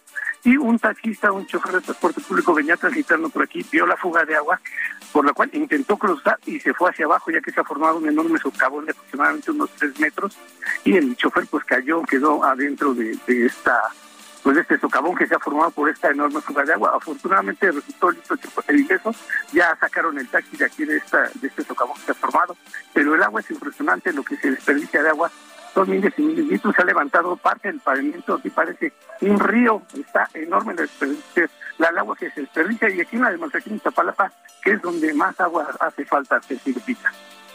Donde más falta el agua y donde está esta megafuga y además se ven impresionantes estas eh, de- eh, descripciones que nos das de este taxi que se fue al socavón. Así es, Sergio Lupita, sí, sí, es impresionante la, la- el agua que está desperdiciándose aquí y lo que ha sucedido con el chofer, el cual está ahorita aquí platicando con, con autoridades de tránsito, los cuales sacaron su coche, el señor está ileso, le están recomendando que saque su documentación del taxi y que le hable a su seguro para que les haga, haga cargo de los daños. Y pues también pues en varias entidades como en Monterrey les hace falta agua, ¿cómo estarían contentos con esta fuga de agua aquí? Pues sí, muy bien, Mario, muchas gracias, muy buenos días. Buenos días, seguimos pendientes. Y vamos ahora con Israel Lorenzana. ¿Dónde andas, Israel? Cuéntanos. Sergio Lupita, gracias. Estamos ubicados en la zona de Martín Carrera. Hemos hecho un recorrido a través de la Avenida Congreso de la Unión y hemos encontrado una circulación totalmente aceptable. Algunos asentamientos por las maniobras de ascenso y descenso por parte del transporte público, aquí en la zona del paradero con dirección hacia Centenario, pero nada para abandonar esta arteria. Hay que superar precisamente 5 de mayo y nuestros amigos automovilistas avanzarán sin ningún problema con dirección hacia el río de los Remedios o más allá, hacia la vía Morelos. El sentido opuesto, de igual forma la circulación aceptable, por lo menos con dirección hacia la zona de Ferrocarril Hidalgo. Sergio Lupita, la información que les tengo. Israel, muchísimas gracias. Hasta luego. Y Alan Rodríguez, ¿cómo está la ciudad a esta hora? ¿Dónde andas? Buenos días. Sergio Lupita, muy buenos días. El viaducto Miguel Alemán Valdés está presentando severas complicaciones de circulación para todas las personas que se desplazan con rumbo hacia la zona poniente de la capital a través de sus carriles centrales. Estos asentamientos se registran desde el cruce con Andrés Molina Enríquez hasta la zona de la Avenida de los Insurgentes y también en el sentido contrario a partir de la zona de la Avenida Revolución hasta el cruce con Calzada de Tlalpan. Por otra parte, Calzada de Tlalpan con dirección hacia la zona sur de la Ciudad de México a partir de Viaducto y hasta la zona de Churubusco está presentando buen avance, sin embargo, en el sentido contrario tenemos severos asentamientos para todas las personas que dejan atrás la zona de Churubusco e ingresan hacia la zona del viaducto y continúan con rumbo al primer cuadro de la capital. Por lo pronto, el reporte que tenemos tómelo en consideración. Plan. Son las nueve con cuarenta y seis. El presidente López Obrador va a dar inicio a la etapa de prueba de la refinería de Dos Bocas en Tabasco. El mandatario va a realizar una gira a partir del viernes por esa entidad, donde también presentará el informe trimestral en materia de seguridad, con el, con el cual busca sostener su estrategia de seguridad nacional y no modificarla. El viernes iniciará la etapa de pruebas de la refinería y luego vamos a tener acto de informe trimestral como los que se hacen para dar a conocer al país cómo estamos y cómo vamos en lo económico y social, es lo que dijo en la conferencia de prensa de esta mañana el presidente de la República sobre el informe de seguridad. Adelantó que con argumentos y datos va a explicar por qué no cambiará la estrategia de atender más las causas de la violencia. No vamos a hacerlo de antes que se enfrentaba la violencia con la violencia, porque fue una estrategia fallida que afecta muchísimo y una estrategia inhumana. La paz es fruto de la justicia. Además, vamos a dar resultados de cómo vamos avanzando, es lo que dijo el presidente. Afirmó que sus adversarios y sus voceros tratan de confundir, desinformar y manipular diciendo que nunca ha habido tanta violencia en México como en la actualidad. Eso no es cierto. Si hubiésemos continuado con la misma política de declarar la guerra a la delincuencia organizada, el país estaría en completa descomposición, ingobernable dijo que sus adversarios no dicen nada de cómo antes ajusticiaban a personas y aplicaban el mátalos en caliente y cómo creció el número de masacres, el índice de ilegalidad y cómo remataban a los heridos. Que no dejen de pensar que el problema de la violencia tiene que ver con la falta de trabajo y oportunidades. Solo los conservadores piensan que la única solución es atacar. Donde hay un conservador hay un represor en potencia. Eso es lo que dijo el presidente de la República el mandatario aclaró que no se volverá esa política, que no se volverá a esa política de seguridad en la que desde helicópteros se ametrallaba civiles, ni tampoco regresarán las alianzas con los cárteles de la droga. Es lo que dijo esta mañana el presidente de la República sobre el tema de seguridad, que es un tema que ha afectado mucho, que ha pues generado mucha controversia en nuestro país. Son las nueve de la mañana con cuarenta y nueve minutos. Soy Jorge Suárez Vélez, columnista de Reforma y eh, amigo del programa de Sergio Lupita. Me da un enorme gusto poder felicitarlos en este tercer aniversario. Estoy seguro de que vendrán muchos años más en los que seguirán siendo un referente en la radio mexicana. Quiero felicitar a Sergio y Lupita por sus tres años al aire en el Heraldo Radio. Su labor informativa, siempre documentada y objetiva, es invaluable en la realidad que vivimos en México y en este mundo. Un gran abrazo de Javier Tello. Y vamos a un resumen de la información más importante, la información que se ha generado este mismo lunes 27 de junio del 2022. El presidente de la República, Andrés Manuel López Obrador, defendió esta mañana el nombramiento de la excandidata de Morena al gobierno de Nuevo León, Clara Luz Flores, como titular del Secretariado Ejecutivo del Sistema Nacional de Seguridad Pública. Y el que esté libre de pecado, porque que tire la primera piedra, porque en estos casos los que critican, pues muchas veces no tienen autoridad moral y como son muy hipócritas, piensan que pueden estar viendo la paja en el ojo ajeno y no la viga en el propio. El presidente López Obrador señaló también que el sistema de administración tributaria debería eliminar el trámite de la constancia de situación fiscal si este causa problemas a los contribuyentes. Que venga Raquel y que además nos informe sobre cómo va la recaudación y por qué tomaron esta decisión, porque el propósito es simplificar. A lo mejor es que había fugas y no se está permitiendo la evasión fiscal, pero ella no los explica. Y si solo este, complica las cosas a los contribuyentes, pues que se quite En este espacio, Eduardo Clark, titular de la Agencia Digital de Innovación Pública de la Ciudad de México, explicó que hoy comienza el proceso de vacunación contra el COVID-19 en niños de 11 años. Estamos con los niños que tengan 11 años o cumplan 11 años durante este 2022. Recibimos 96 mil vacunas pediátricas de Pfizer este fin de semana. Hay 800 mil niños en toda la ciudad. Entonces, esta semana tuvimos que priorizar, iniciar de arriba para abajo por la edad pero semana con semana vamos a ir notificando cuándo le toca a cada uno de los menores de 9, 8, 7, 6 hasta los 5 años. Y Jens Stoltenberg, el secretario general de la Organización del Tratado del Atlántico Norte, OTAN, anunció que la alianza acordó incrementar el número de fuerzas de alta disponibilidad a más de 300 mil militares.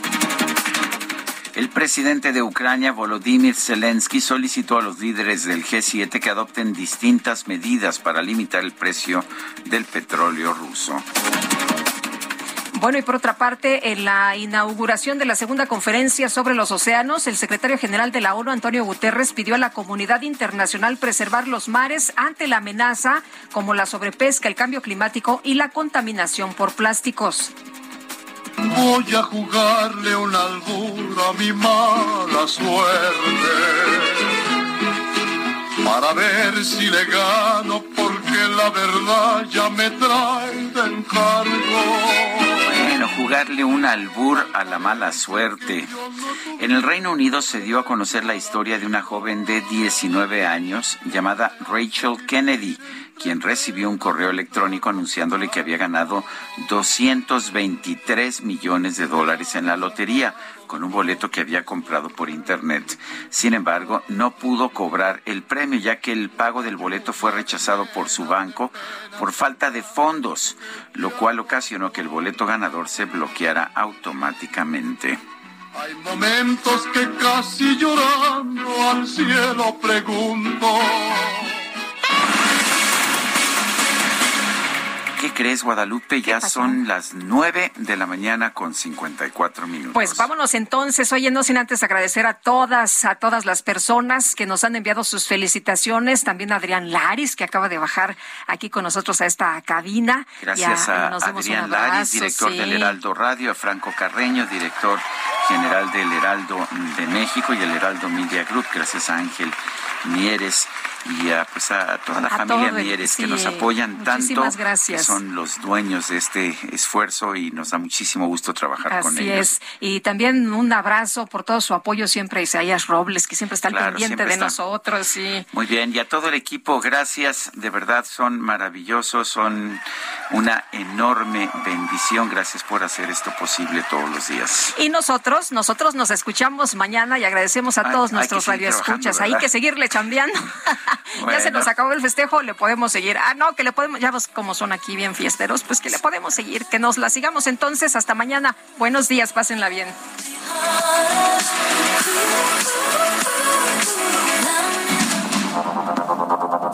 Heraldo Heraldo Media Group presentó Sergio Sarmiento y Lupita Juárez.